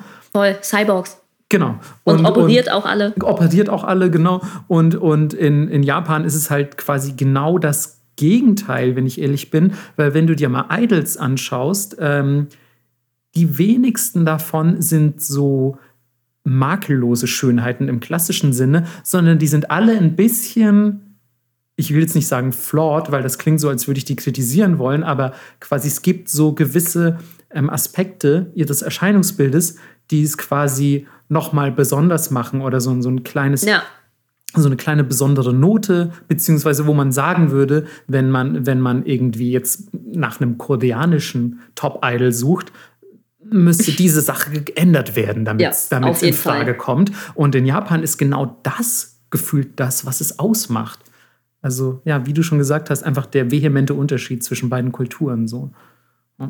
Aber wir sind ja eigentlich, wir werden sehr AKB48-lastig, aber eigentlich sind wir noch bei, bei der Geschichte der Idols. Also wir erinnern uns 2005, Gründung von AKB48 und danach sowieso Superboom, weil die bis heute auch die erfolgreichste Idol-Gruppe aller Zeiten sind. Ähm, also ich weiß nicht, ob sie immer noch die erfolgreichste sind, aber sie sind so insgesamt die erfolgreichste. Und ähm, ab 2010 dann, also quasi losgetreten durch den Erfolg in den frühen 2000ern, beginnt die sogenannte, und I shit you not, die heißt wirklich so, Aidoru Sengoku Jidai. Geil. Und wer sich, wer sich an so manche Geschichtsfolgen von uns erinnert, ähm, dem ist hoffentlich Sengoku Jidai schon ein Begriff, denn das ist die Zeit der streitenden Reiche in Japan, wo sich quasi gegenseitig die Leute mit dem Schwert auf den Kopf gehauen haben und gesagt so, nee, dieses Fürstentum gehört jetzt mir. Ähm, und ja, nur münzt man das hier halt auf Idols um, was sich natürlich darauf bezieht, dass das so mega krass boomt seit den 2000ern und äh, was natürlich auch sowieso, da müssen wir ja gar nicht drüber diskutieren, aber durch das Internet noch mal viel, viel krasser wurde, weil jetzt, also hast du ja tausend Vermarktungsmöglichkeiten mehr, um so Idols irgendwie an den Mann im, im wörtlichen Sinne zu bringen. Ähm, und, und jeder kann sich rein theoretisch ja übers übers äh, Internet so als Idol versuchen. Also es gibt auch ja, unzählige Möglichkeiten, ein solches zu werden. Und ähm, genau seit, seitdem ist halt auch der Konkurrenzdruck mega krass. Das heißt, du hast die, die Idol-Reiche, die untereinander Krieg führen, wenn man so will. Also es ist nicht tatsächlich immer Krieg. Bestimmt gibt es da krasse Rivalitäten, aber es ist nicht irgendwie so dass sie mit Schwertern aufeinander losgehen. Aber Schade ist, eigentlich. Ich, yes, ey, ganz ehrlich, wenn, dann würde es in Japan auf jeden Fall in einem Stadion stattfinden ja. und es würde auf jeden Fall landesweit im Fernsehen übertragen werden. Und dann so, willkommen im Idol Thunderdome. Zwei Idols gehen rein, ein Idol kommt raus. naja, es gibt sowas ähnliches. Nicht ganz so dramatisch leider, das ist das Tokyo Idol Festival. Und äh, Stand 2017, das waren 200 Gruppen, 1500 Idols und 80.000 Fans. Ja, man, das findet jedes Jahr statt in Tokio. Und ähm, es ist, wie Melissa ähm, leider schon anmerken musste, es ist kein ähm, Deathmatch, kein Idol Deathmatch, Sad. sondern es ist einfach quasi eine unendliche Aneinanderreihung von Idol-Auftritten. Und ja, man, 200 Gruppen, das ist schon sehr, sehr ordentlich. Ja, das ist ja. eine Ansage, ey. Aber dann wiederum, wenn es 3000 insgesamt gibt, muss man sich auf jeden Fall schon ein bisschen anstrengen, um da reinzukommen. Voll. Also ich glaube, es ist nicht, äh, nicht die kleine Gruppe aus Kanagawa. Nee, wahrscheinlich. Oder die ist halt mega geil. So. Ja. Aber man muss dazu sagen, wo du gerade schon, schon kleinere Gruppen ansprichst, ähm, 2013 habe ich gelesen, ist, ist so die, die Entstehung lokaler Idolgruppen nochmal mega krass geboostet worden, weil da kam ein Drama, also so eine, so eine japanische Dramasendung raus, ähm, namens Amachan. Und da geht es eben um ein, um ein Lokal-Idol, das dann, wenn ich das richtig in der Synopsis gelesen habe, es ähm, ist ein Idol aus, ich weiß gar nicht wo, ich glaube irgendwo tatsächlich aus der Sendai-Gegend ähm, und reist dann nach Tokio, um da quasi Super Idol zu werden oder mhm. wird da auch Super Idol und geht dann aber wieder zurück nach Sendai, um da quasi das Wissen weiterzugeben, das es akquiriert hat. Und natürlich auch das ähm, vom 2011er Erdbeben gebeutelte ähm, nordöstliche Japan wieder quasi, ja, ich sag mal, mit, mit Idle-Hilfe wieder Moralisch aufzubauen auf. und flott zu machen.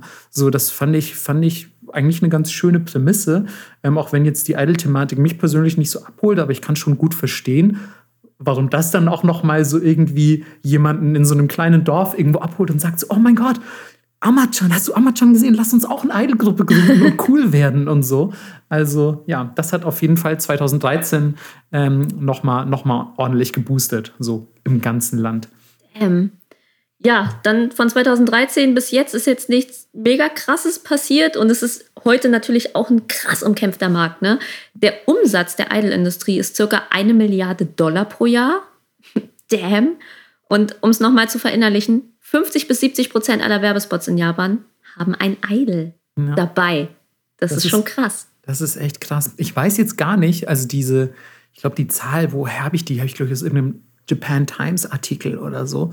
Ähm, und die war jetzt, glaube ich, nicht ganz spezifisch. Das heißt, ich kann noch nicht mal genau sagen, ob da jetzt zum Beispiel eine ähm, ne, ne, ne Werbung im Sinne von, von äh, einer Plakatwand oder so gemeint ist oder ob tatsächlich auch nur Fernsehwerbung äh, angesprochen wurde. Aber unabhängig davon ist es, ist es eine mega hohe Zahl. Also das heißt, du verkaufst ja eigentlich die Hälfte von dem, was du in Japan verkaufen willst, verkaufst du eigentlich darüber, dass du das Gesicht von einer berühmten Person oder semi-berühmten Person daneben klatschst. Ja, aber ja. ey, die Hardcore-Fans holen das. Die Hardcore-Fans holen das tatsächlich, denn ähm, die Fanbase ist auch eigentlich so das, wo sich viele Leute, die schon jetzt von Idol-Kultur ein bisschen was wissen, wahrscheinlich gefragt haben, wann wir endlich ähm, drüber reden werden. Denn ähm, das ist ja auch so ein bisschen das, was man vielleicht mitbekommt, ähm, wenn man sich nicht so mega mit Idols an sich beschäftigt, aber vielleicht mal Schlagzeilen aus Japan liest oder so. Denn ähm, ja, wir werden gleich feststellen, ähm, die Fankultur, die Idols umgibt, ist nicht ganz ohne. Wir haben ja gerade schon gesagt, es gibt die Leibgarde, die irgendwelche krassen, krassen Performances und Tänze aufführt. Und ja, genauso hardcore, wie das klingt, ist es eigentlich auch. Also es sind einfach übelste Hardcore-Fanbases. Und wie auch schon ein bisschen angeklungen ist, das sind fast alles Männer. ja. Und ja, das geht auch tatsächlich also frühestens eigentlich so ab 20 los in den Statistiken, so, aber auch sehr viel so 30 bis 40. Und ich habe auch in den Reportagen, die ich gesehen habe, in den Dokus, waren tatsächlich auch Männer dabei, die waren in den 70ern und die haben trotzdem noch auf den Idol-Konzerten rumgehangen. Also, das ist wirklich, ja, eine Hingabe sondergleichen. Und ähm, wie man es denn vielleicht von der Nähe zu Akiba, Maid-Cafés und anderen Dingen schon schließen könnte, ist die, die Fancrowd auch sehr oft und sehr eng mit der Otaku-Kultur verbunden, also quasi dem, dem japanischen Nerdtum, das mit, keine Ahnung, Gaming, Anime, Manga und Co. zu tun hat. Das ist natürlich ein bisschen auch dadurch bedingt, dass die Idols, wie gesagt, Idealbilder darstellen und sehr oft dann auch so ein bisschen gleichgesetzt werden könnten mit etwas Fantasie, mit so Anime- und Manga-Charakteren, mhm. die ja auch sehr oft Idealbilder suggerieren. Und dann haben die so, also wenn ihr mal so Idol-Videos irgendwie auf YouTube oder so anguckt, die haben so auch so sehr quirlige Verhaltensweisen tatsächlich. Die wirken ja, die wirken fast ein bisschen, ne? schon wie Anime-Charaktere.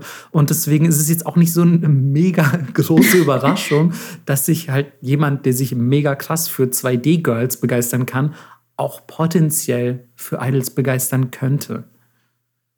Ja, es ist halt eine soziale Interaktion, aber auch nicht wirklich, weil jeder weiß, dieses Mädchen, was da sitzt, ist halt nur so naja, nicht richtig real. Sie ist schon da und sie ist aus Fleisch und Blut, mhm. aber sie spielt natürlich trotzdem eine Rolle. Und ähm, ein Highlight für die ist natürlich das sogenannte Akshukai.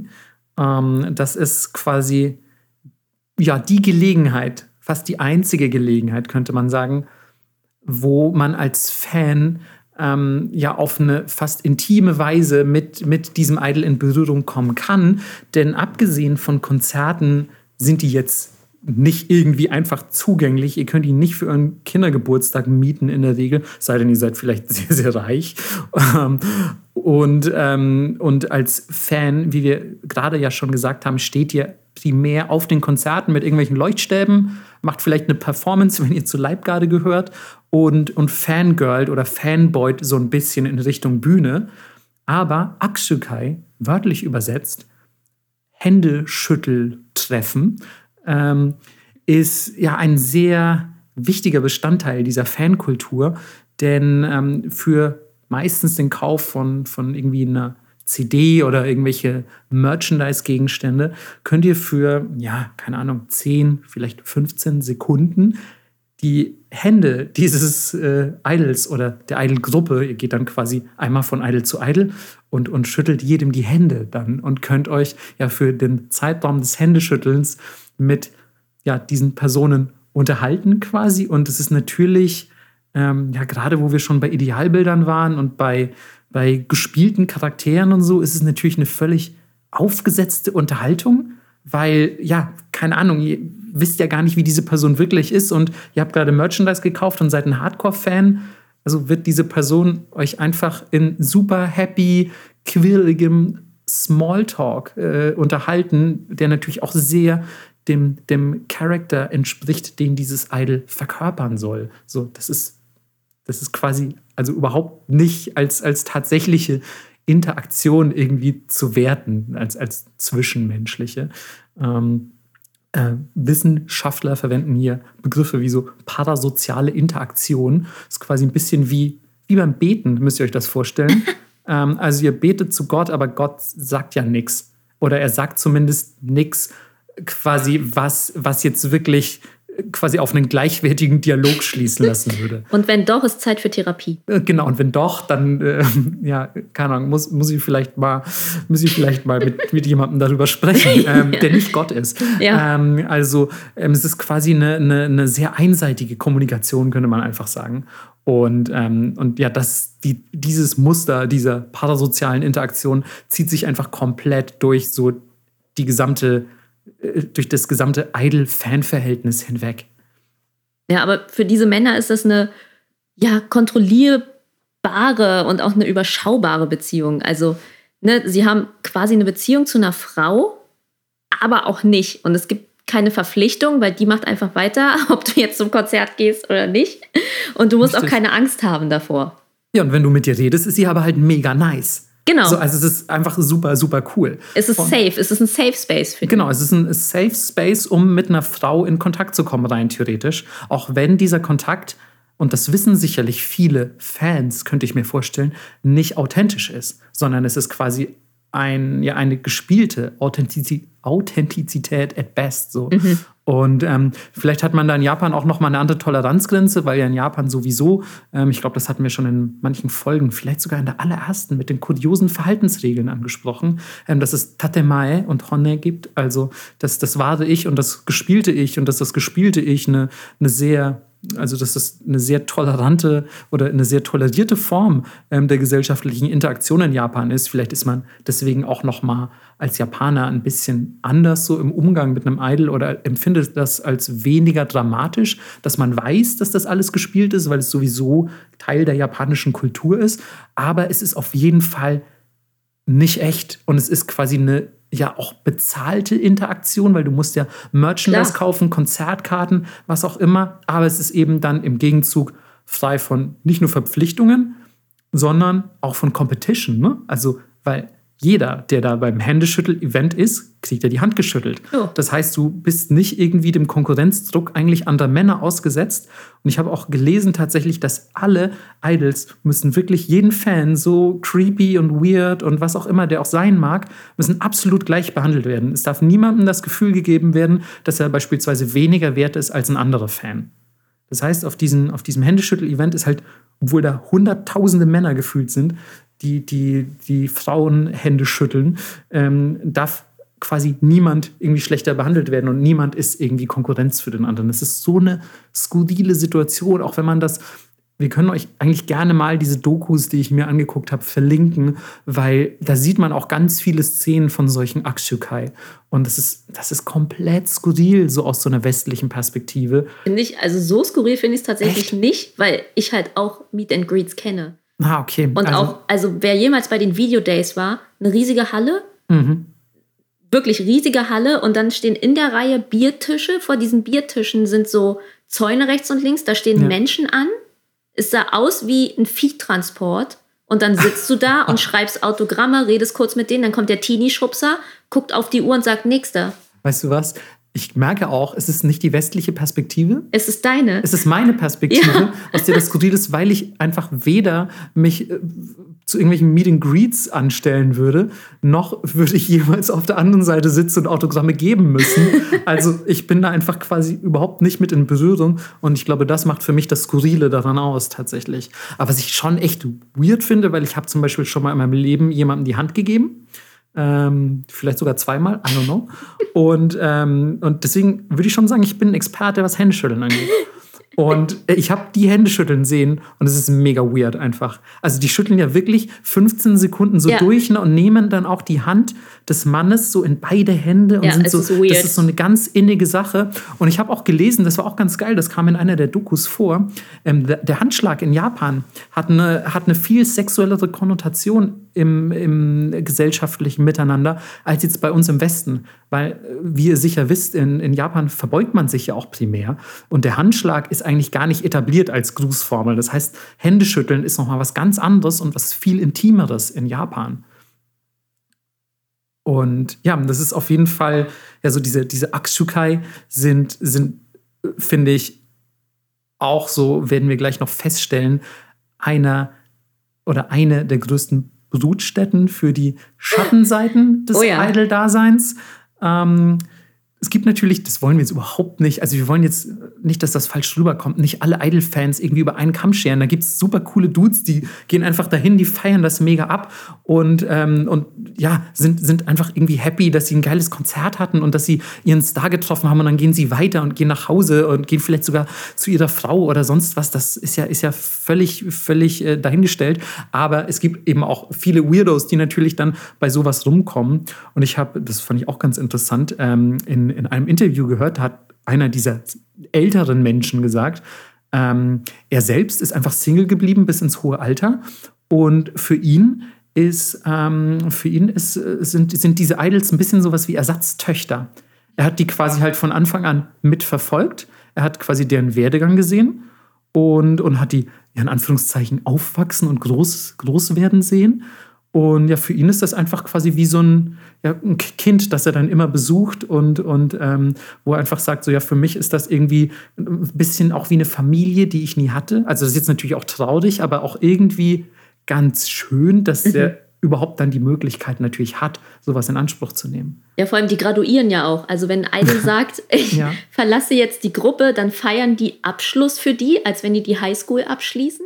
Ja, das ist tatsächlich die Begrifflichkeit. Ne? Genau. Ja. ja, Graduation. Also die, die graduieren. Ja, aber umso seltsamer, dass die dann trotzdem so sexualisiert werden.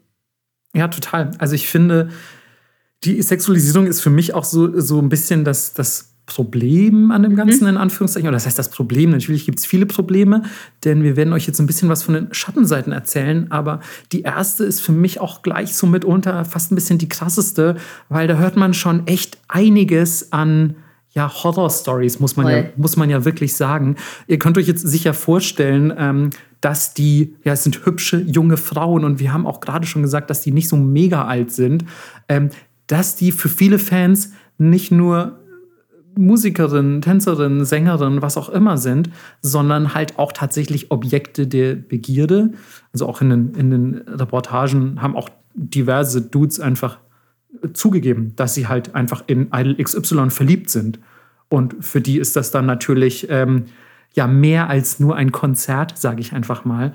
Und ähm, gerade wenn du dann irgendwie siehst, wie manche Idol-Bands auftreten, irgendwie so Schulmädchen-Outfit, Maid-Outfit. Ja, und aber auch so sexualisiert. Ne? ist halt nicht das Schulmädchen-Outfit, das du jetzt wirklich in der Schule trägst, sondern es ist dieses ja doch etwas erotischere Schulmädchen. Ich erinnere mich, ja, ich erinnere mich an ein Musikvideo von Morning Musume, da hatten die alle Unterwäsche an und lagen zusammen im Bett und so.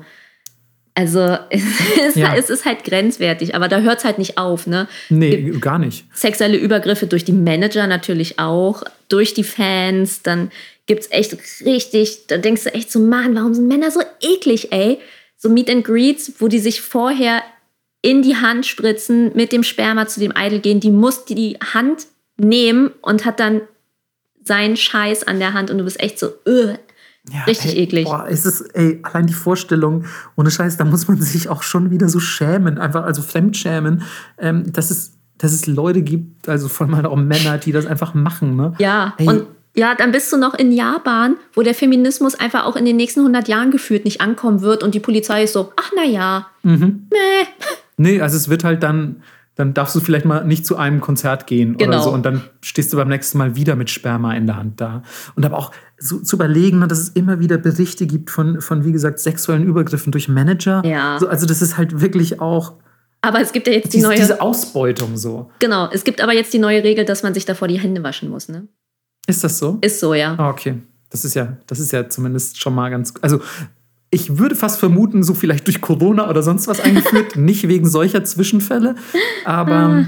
Ja, besser als nichts auf jeden Fall. Na gut, vor, vor sexuellen Übergriffen durch Manager schützt das allerdings nicht. Nee. So, ich finde es halt echt krass, weil die sich natürlich auf Sachen einlassen, die die in dem Alter, wo, wo das anfängt, überhaupt nicht einschätzen können. Ne? Und, und auch, auch wahrscheinlich nicht einschätzen können, wie man korrekt mit so einem Approach, mit so einem unangemessenen von einem Manager oder von, ja, fast von, von jemandem quasi, für den du eigentlich ein Schutzbefohlener bist, Genau. ähm, umgehen soll. So, Ja. also, keine Ahnung, wie reagierst du? Ne? Oft lässt man das dann vielleicht einfach über sich ergehen und so. Also es ist halt wirklich so, die Manager denken sich halt wahrscheinlich leichte Beute und Ja, zack, klar. fertig. So.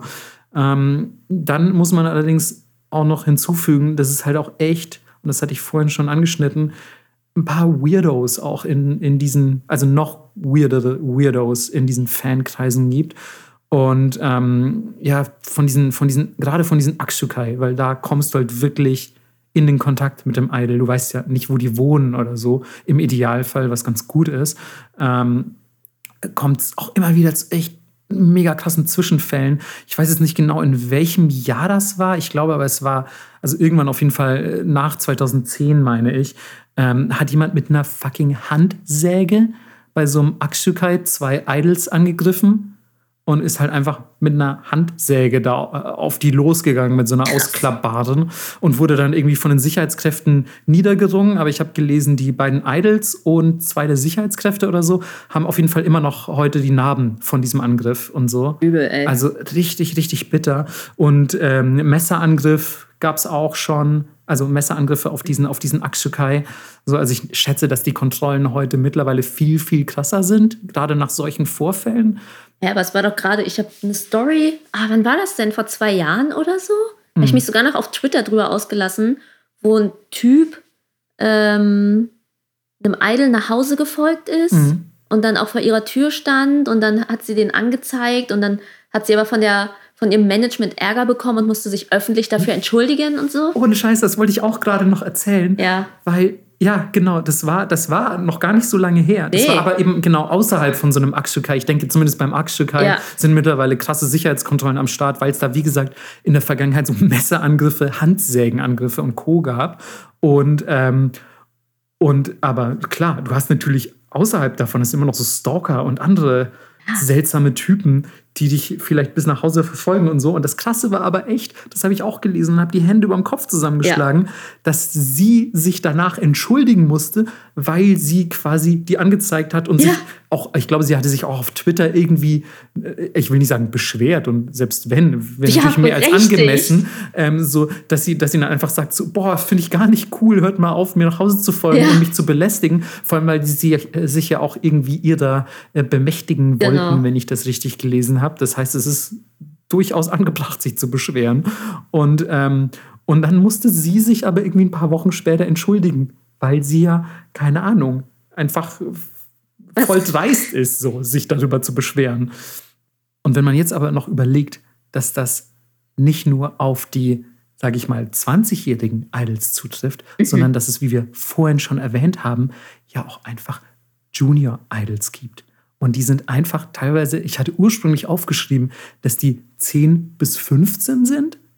Aber ich habe gelesen, es gibt sogar welche im Grundschulalter, Mhm. was einfach komplett in meiner Wahrnehmung äh, völlig absurd ist. Und da, das sage ich jetzt nicht, weil ich noch nie auf einem Meet and Greet war oder kein Celebrity bin, sondern das ist einfach wirklich, das ist wirklich daneben, Mann. Ja. Das ist, das ist echt sehr creepy. Vor allem, was ich auch noch creepy finde, dass die früher nicht Junior Idols hießen, sondern Chidals.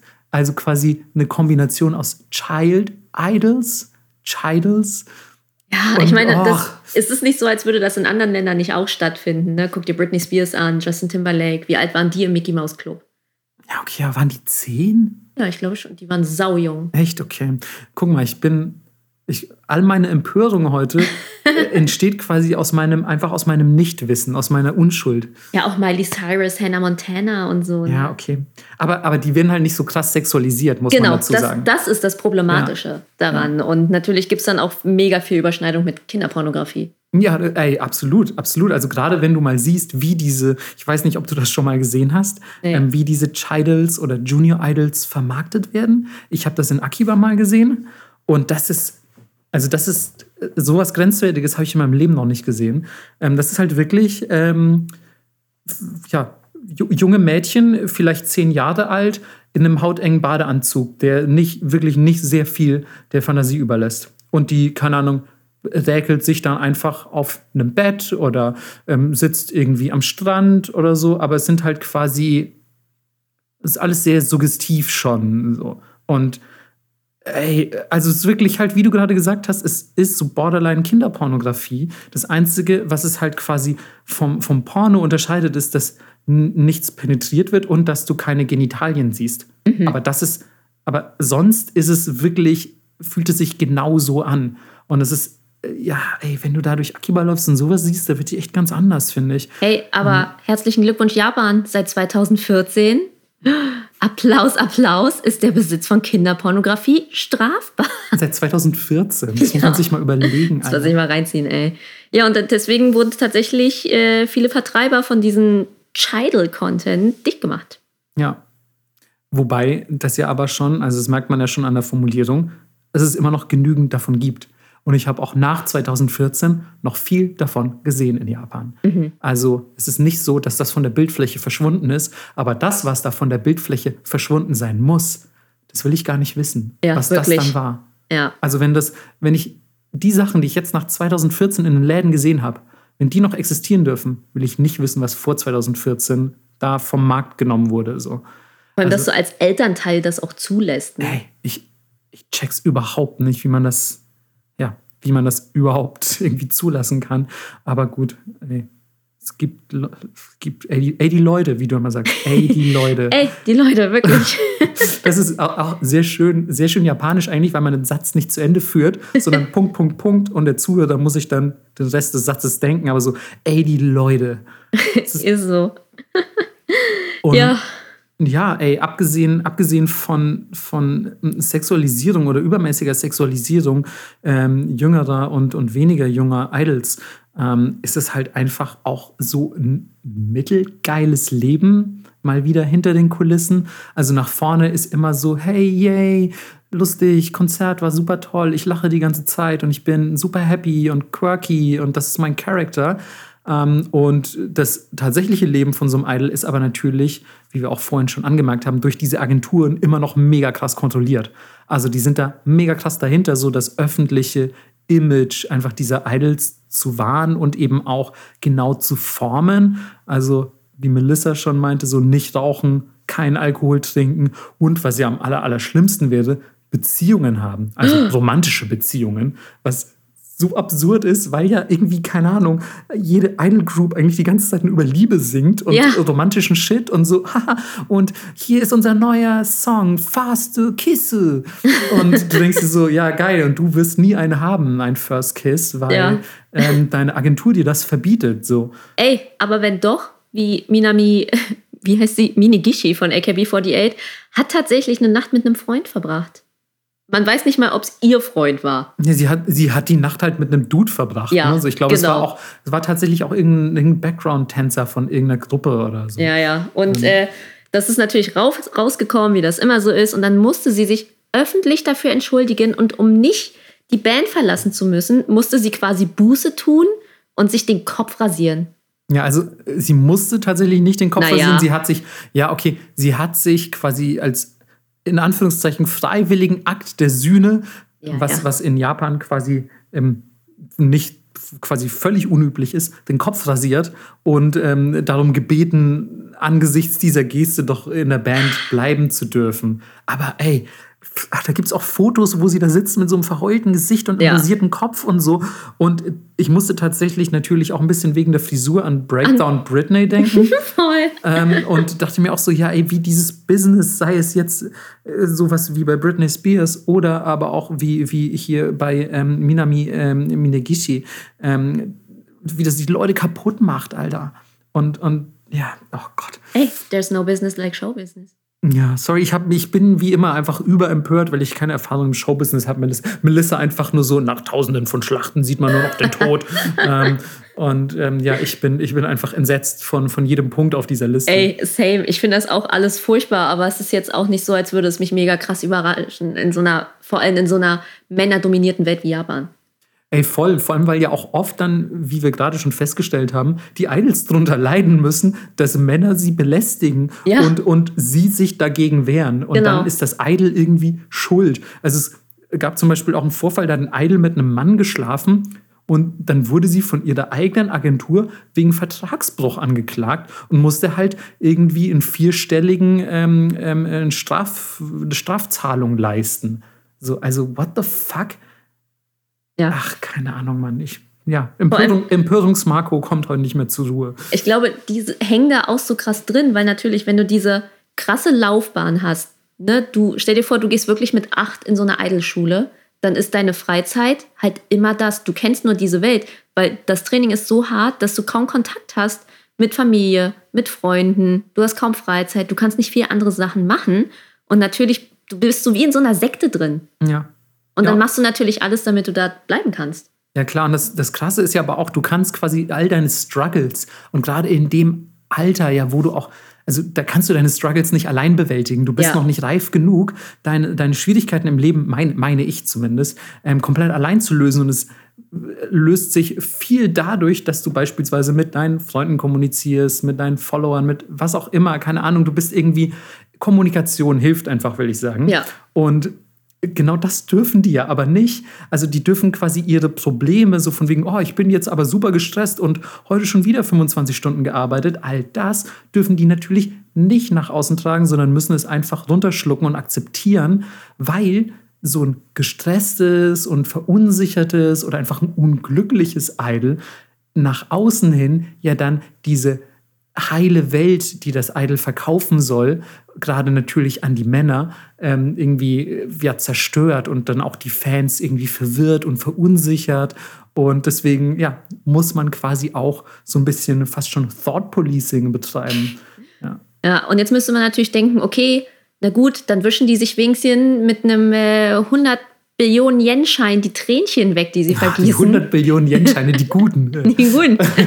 äh, ist aber leider nicht so, weil die zwar Stars sind, weil sie auf deiner Shampooflasche drauf sind und auf deinem Milchkarton, aber die Gagen sind super gering, weil die Agenturen einfach so krass sind und Gerüchten zufolge, aber ich würde das sofort glauben, streichen die 60 bis 85 Prozent der Einnahmen ein. Das, musst du dir mal reinziehen. Sofort glauben, 85. Stell dir vor, du arbeitest bei einer Agentur, die 85 Prozent deiner Einnahmen kassiert. Ich weiß zum Beispiel in Korea, wenn die dieses Training durchlaufen, ja. müssen die erstmal die Kosten für das Training mit ihrem Gehalt abgleichen, mhm. in Vorschuss quasi. Ja, aber das äh, gibt es in Japan auch tatsächlich. Ja. Ja. Und, und ähm, das Krasse ist, man liest dann auch echt, dass die oft quasi halt so den, den ungefähren Mindestlohn verdienen. Ne? Ja. Also das musst du dir mal überlegen, für all diesen Struggle, den du auf dich nimmst und für eine ja, potenzielle vielleicht Karriere oder vielleicht denkst du dir auch so, hey, dann, keine Ahnung, wenn es jetzt halt nur so mittelgeil als Idol wird, dann aber danach, da starte ich richtig durch, da mache ich geile Solo-Karriere oder sonst irgendwas. Ja, Pustekuchen, Digga, weil tatsächlich sind in der öffentlichen Wahrnehmung sind Idols so, ja, ja, mittel appreciated, ehrlich gesagt. Das sind so ein bisschen die Eintagsfliegen des Showbusiness, weil die natürlich auch, naja, vielleicht bis 25 arbeiten oder so. Danach sind die zu alt und dann ist es natürlich irgendwie die nächste Generation an Idols, die nachkommt und du bist plötzlich nicht mehr relevant, hast aber vielleicht dafür deine Schule geschmissen oder zumindest krass vernachlässigt, hast keinen Abschluss gemacht, hast nicht studiert und schaffst es jetzt nicht, als Schauspielerin oder Solosängerin oder mhm. sonst mhm. irgendwas, weil du vielleicht einfach ja Cheerleader-Effekt mäßig als Teil einer Gruppe gut funktioniert hast, aber nicht gut genug alleine bist. Und was, was machst du jetzt? Jetzt sitzt du plötzlich da und hast mega Schwierigkeiten, einfach überhaupt in einen ordentlichen Job reinzukommen. Also ja, reich heiraten ja. machen manche. Reich heiraten ist noch die, die positive, äh, ja, äh, der positive. Ausgang. Ähm, also es plant ja auch Melissa, wenn ich hier immer diese Podcast, den Podcast hier richtig analysiere. Ähm, also ich ja. glaube, ihr müsst Melissa gar nicht heiraten, ihr müsst Melissa nur das Geld geben. Genau, ähm, aber ihr seid ja dann beteiligt. Win-win. Was für eine Win-Win-Situation. Und ähm, ja, das ist tatsächlich noch der positive Ausgang oder dass ihr natürlich wirklich Erfolg habt im Anschluss an eure Idol-Karriere und wirklich Sängerin werdet oder eine Schauspielerin.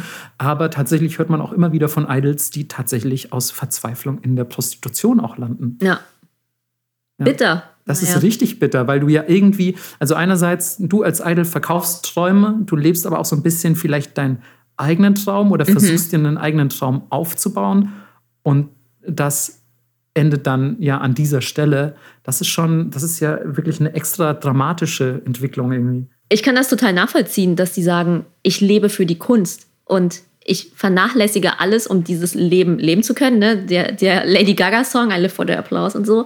Ähm, aber ich stelle mir das super hart vor, wenn sie dann sagen, yo, du bist zu alt. Ciao. Ey, ja, vor allem, weil es halt wirklich so ein krasses Verfallsdatum gibt. Ne? Ja. Also es ist ja nicht, nicht so, dass du jetzt sagst, wie bei, bei dir beisp beispielsweise, du hast ja auch einfach deine Ausbildung geschmissen, hast du gesagt. Ja. Und ähm, hast es ja trotzdem geschafft, weil du aber auch ein, sag ich mal, ein Konzept hattest, was nicht so einen krassen Timer auch hatte. Ne? Genau. Also du hast halt gesagt, ich möchte mich quasi mit meiner Kunst, meinen Ideen selbstständig machen, einen eigenen Laden haben und so weiter und so fort. Aber du hattest halt nicht so, ja, wenn du jetzt mit 20 das nicht geschafft hast, dann ist der Ofen aus. So. Ja. Oder also es gibt ein definitives Verfallsdatum. Ich meine, es gibt auch andere, ähm, es gibt sehr wenige, aber andere Beispiele. Hier Perfume zum Beispiel, alles ehemals Idols. Mhm. Und die sind immer noch super erfolgreich. Das ist krass, ja. Die sind, Ja. glaube ich, auch eine echt der erfolgreichsten ähm, Pop Popgruppen Japans. Ja. So. Ähm, und die machen auch echt coolen Shit teilweise. Voll, Ähm, auch super Future-Scheiß immer ja, so ja, VR also sehr, sehr avantgardistisch auch und Ja. so. Also ich finde, die finde ich auch echt cool. Und die haben auch als Idols einfach angefangen. Ja. Und jetzt sind sie aber so zu irgendwas avanciert. Natürlich sind sie auch mittlerweile viel zu alt, um als Idols zu gelten. Aber auch von, von dem, was sie machen, haben sie sich ganz weit von diesem, ich nenne es jetzt mal herablassend Idol-Quatsch, aber einfach von diesem Idol-Business entfernt. Ja. So, was ich sehr, sehr cool finde. Aber das ist halt leider auch echt, ja, sehr, sehr selten. Ne? Das ist so das vierblättrige Kleeblatt. ähm, ja, wo Nicht wir, schon schlecht. Bei, wo wir schon bei Kleeblättern sind.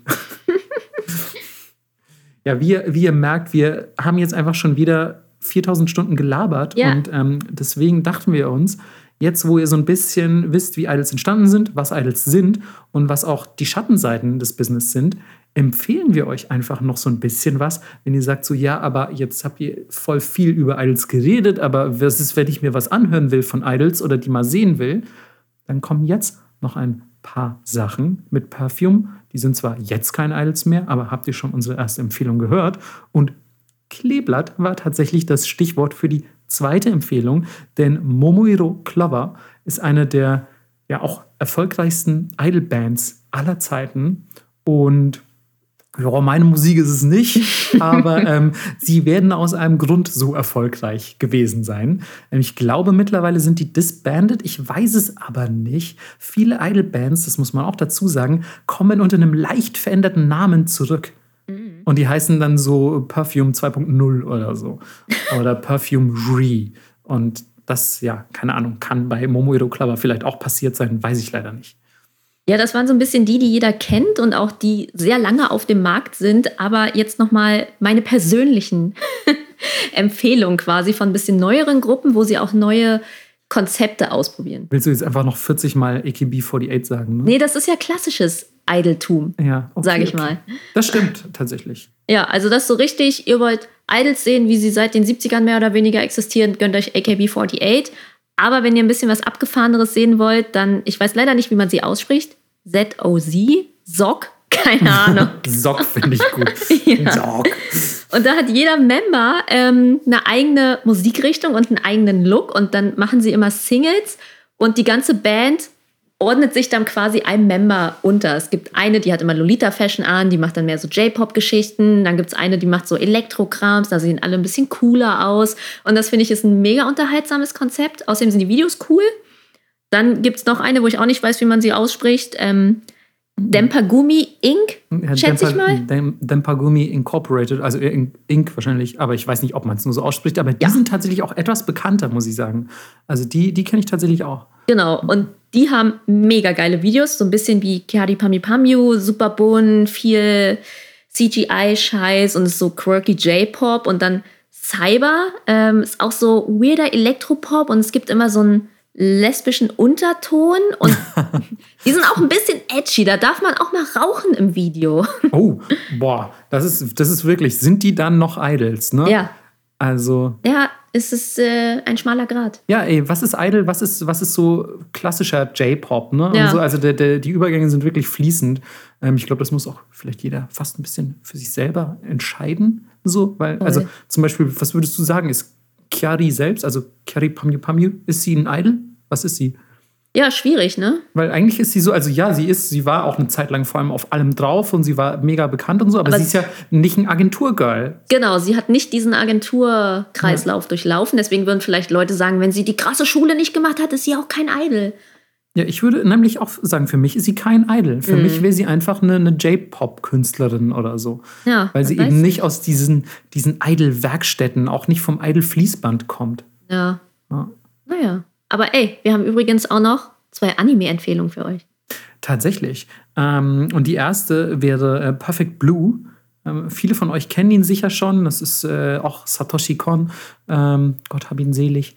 Ähm, ein, ein super, super geiler Anime-Film ähm, zum Thema Idols.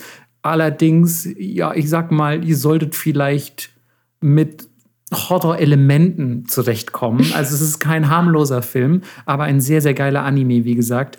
Und da fällt mir übrigens gerade ein, wo ich diesen Film er erwähne. Wir hatten auf jeden Fall auch irgendwann, glaube ich, mal versprochen, dass wir unsere Lieblings fünf Anime-Filme in einer Folge vorstellen. Das müssen wir demnächst auch mal machen. Oh ja. Ähm, da, da passt er auf jeden Fall auch sehr, sehr gut rein. Und ja, wenn der euch ein bisschen zu heftig ist und ihr lieber ein bisschen was für die Lachmuskeln haben wollt, hat Melissa noch was für euch. Äh, ja, dann gönnt euch. Ich glaube, den gibt es sogar auf Netflix. Backstreet Girls. Es geht um Yakuza. Haben wir auch eine schöne Folge zu gemacht. Irgendwann besteht Ey, die Podcast-Folge nur noch aus Aus Referenzen. Referenzen, ne? Aus Referenzen. So. Ähm, und die werden zwangsweise, weil sie Bullshit gemacht haben, in Idols umgewandelt. Und dann hast du diese Idol-Kultur, aber gleichzeitig, gleichzeitig dieses Yakuza-Gelaber und das ist sehr unterhaltsam. Ja, ich glaube, die kriegen sogar tatsächliche Geschlechtsumwandlungen. Ja, tatsächlich auch. Genau. Und ähm, müssen quasi, um ihre, um ihre Schuld wieder gut zu machen, müssen sie als Idols richtig Kohle scheffeln Mhm. Jo. und sehen aber halt aus, also nach außen hin sehen sie aus wie süße Girls, aber sind charakterlich halt noch Yakuza. Ja. Und das ist auf jeden Fall schon wieder eine Idee, die ist so geil. Also, das muss man einfach gesehen haben. Ja, was muss man nicht gesehen, aber gehört haben? Ähm, mich ähm, beim Singen in der Dusche und unser Wort der Woche natürlich. Yes. Ähm, unser Wort der Woche passt diesmal ganz gut zu den Fangruppen der Leibgarde. Also falls ihr auch Leibgarde seid. Ähm, oder natürlich auch zu den Idols selbst, denn es ist ON, also O-U-E-N. Ähm, und es ist das Anfeuern, es ist das, das Cheering, so das, das, das ähm, ja, supportende, das unterstützende Jubeln, wie auch immer man es formulieren möchte. Und einerseits machen das ja die, die Gruppen, die Leibgarde, die Shinnetai, ähm, machen das. Gleichzeitig machen das ja aber auch die Idols. Ich finde es ganz schön. Die stehen eigentlich auf verschiedenen Seiten der Event-Location und feuern sich so gegenseitig an. Yay. Hey Fans, seid ihr da? Und die, die äh, keine Ahnung, ich weiß nicht, was man als Leibgarde so sagt, aber die sagen wahrscheinlich, hey Idol, bist du auch da? Und Ich glaube, Ja. die schreien größtenteils. Uäh, uäh.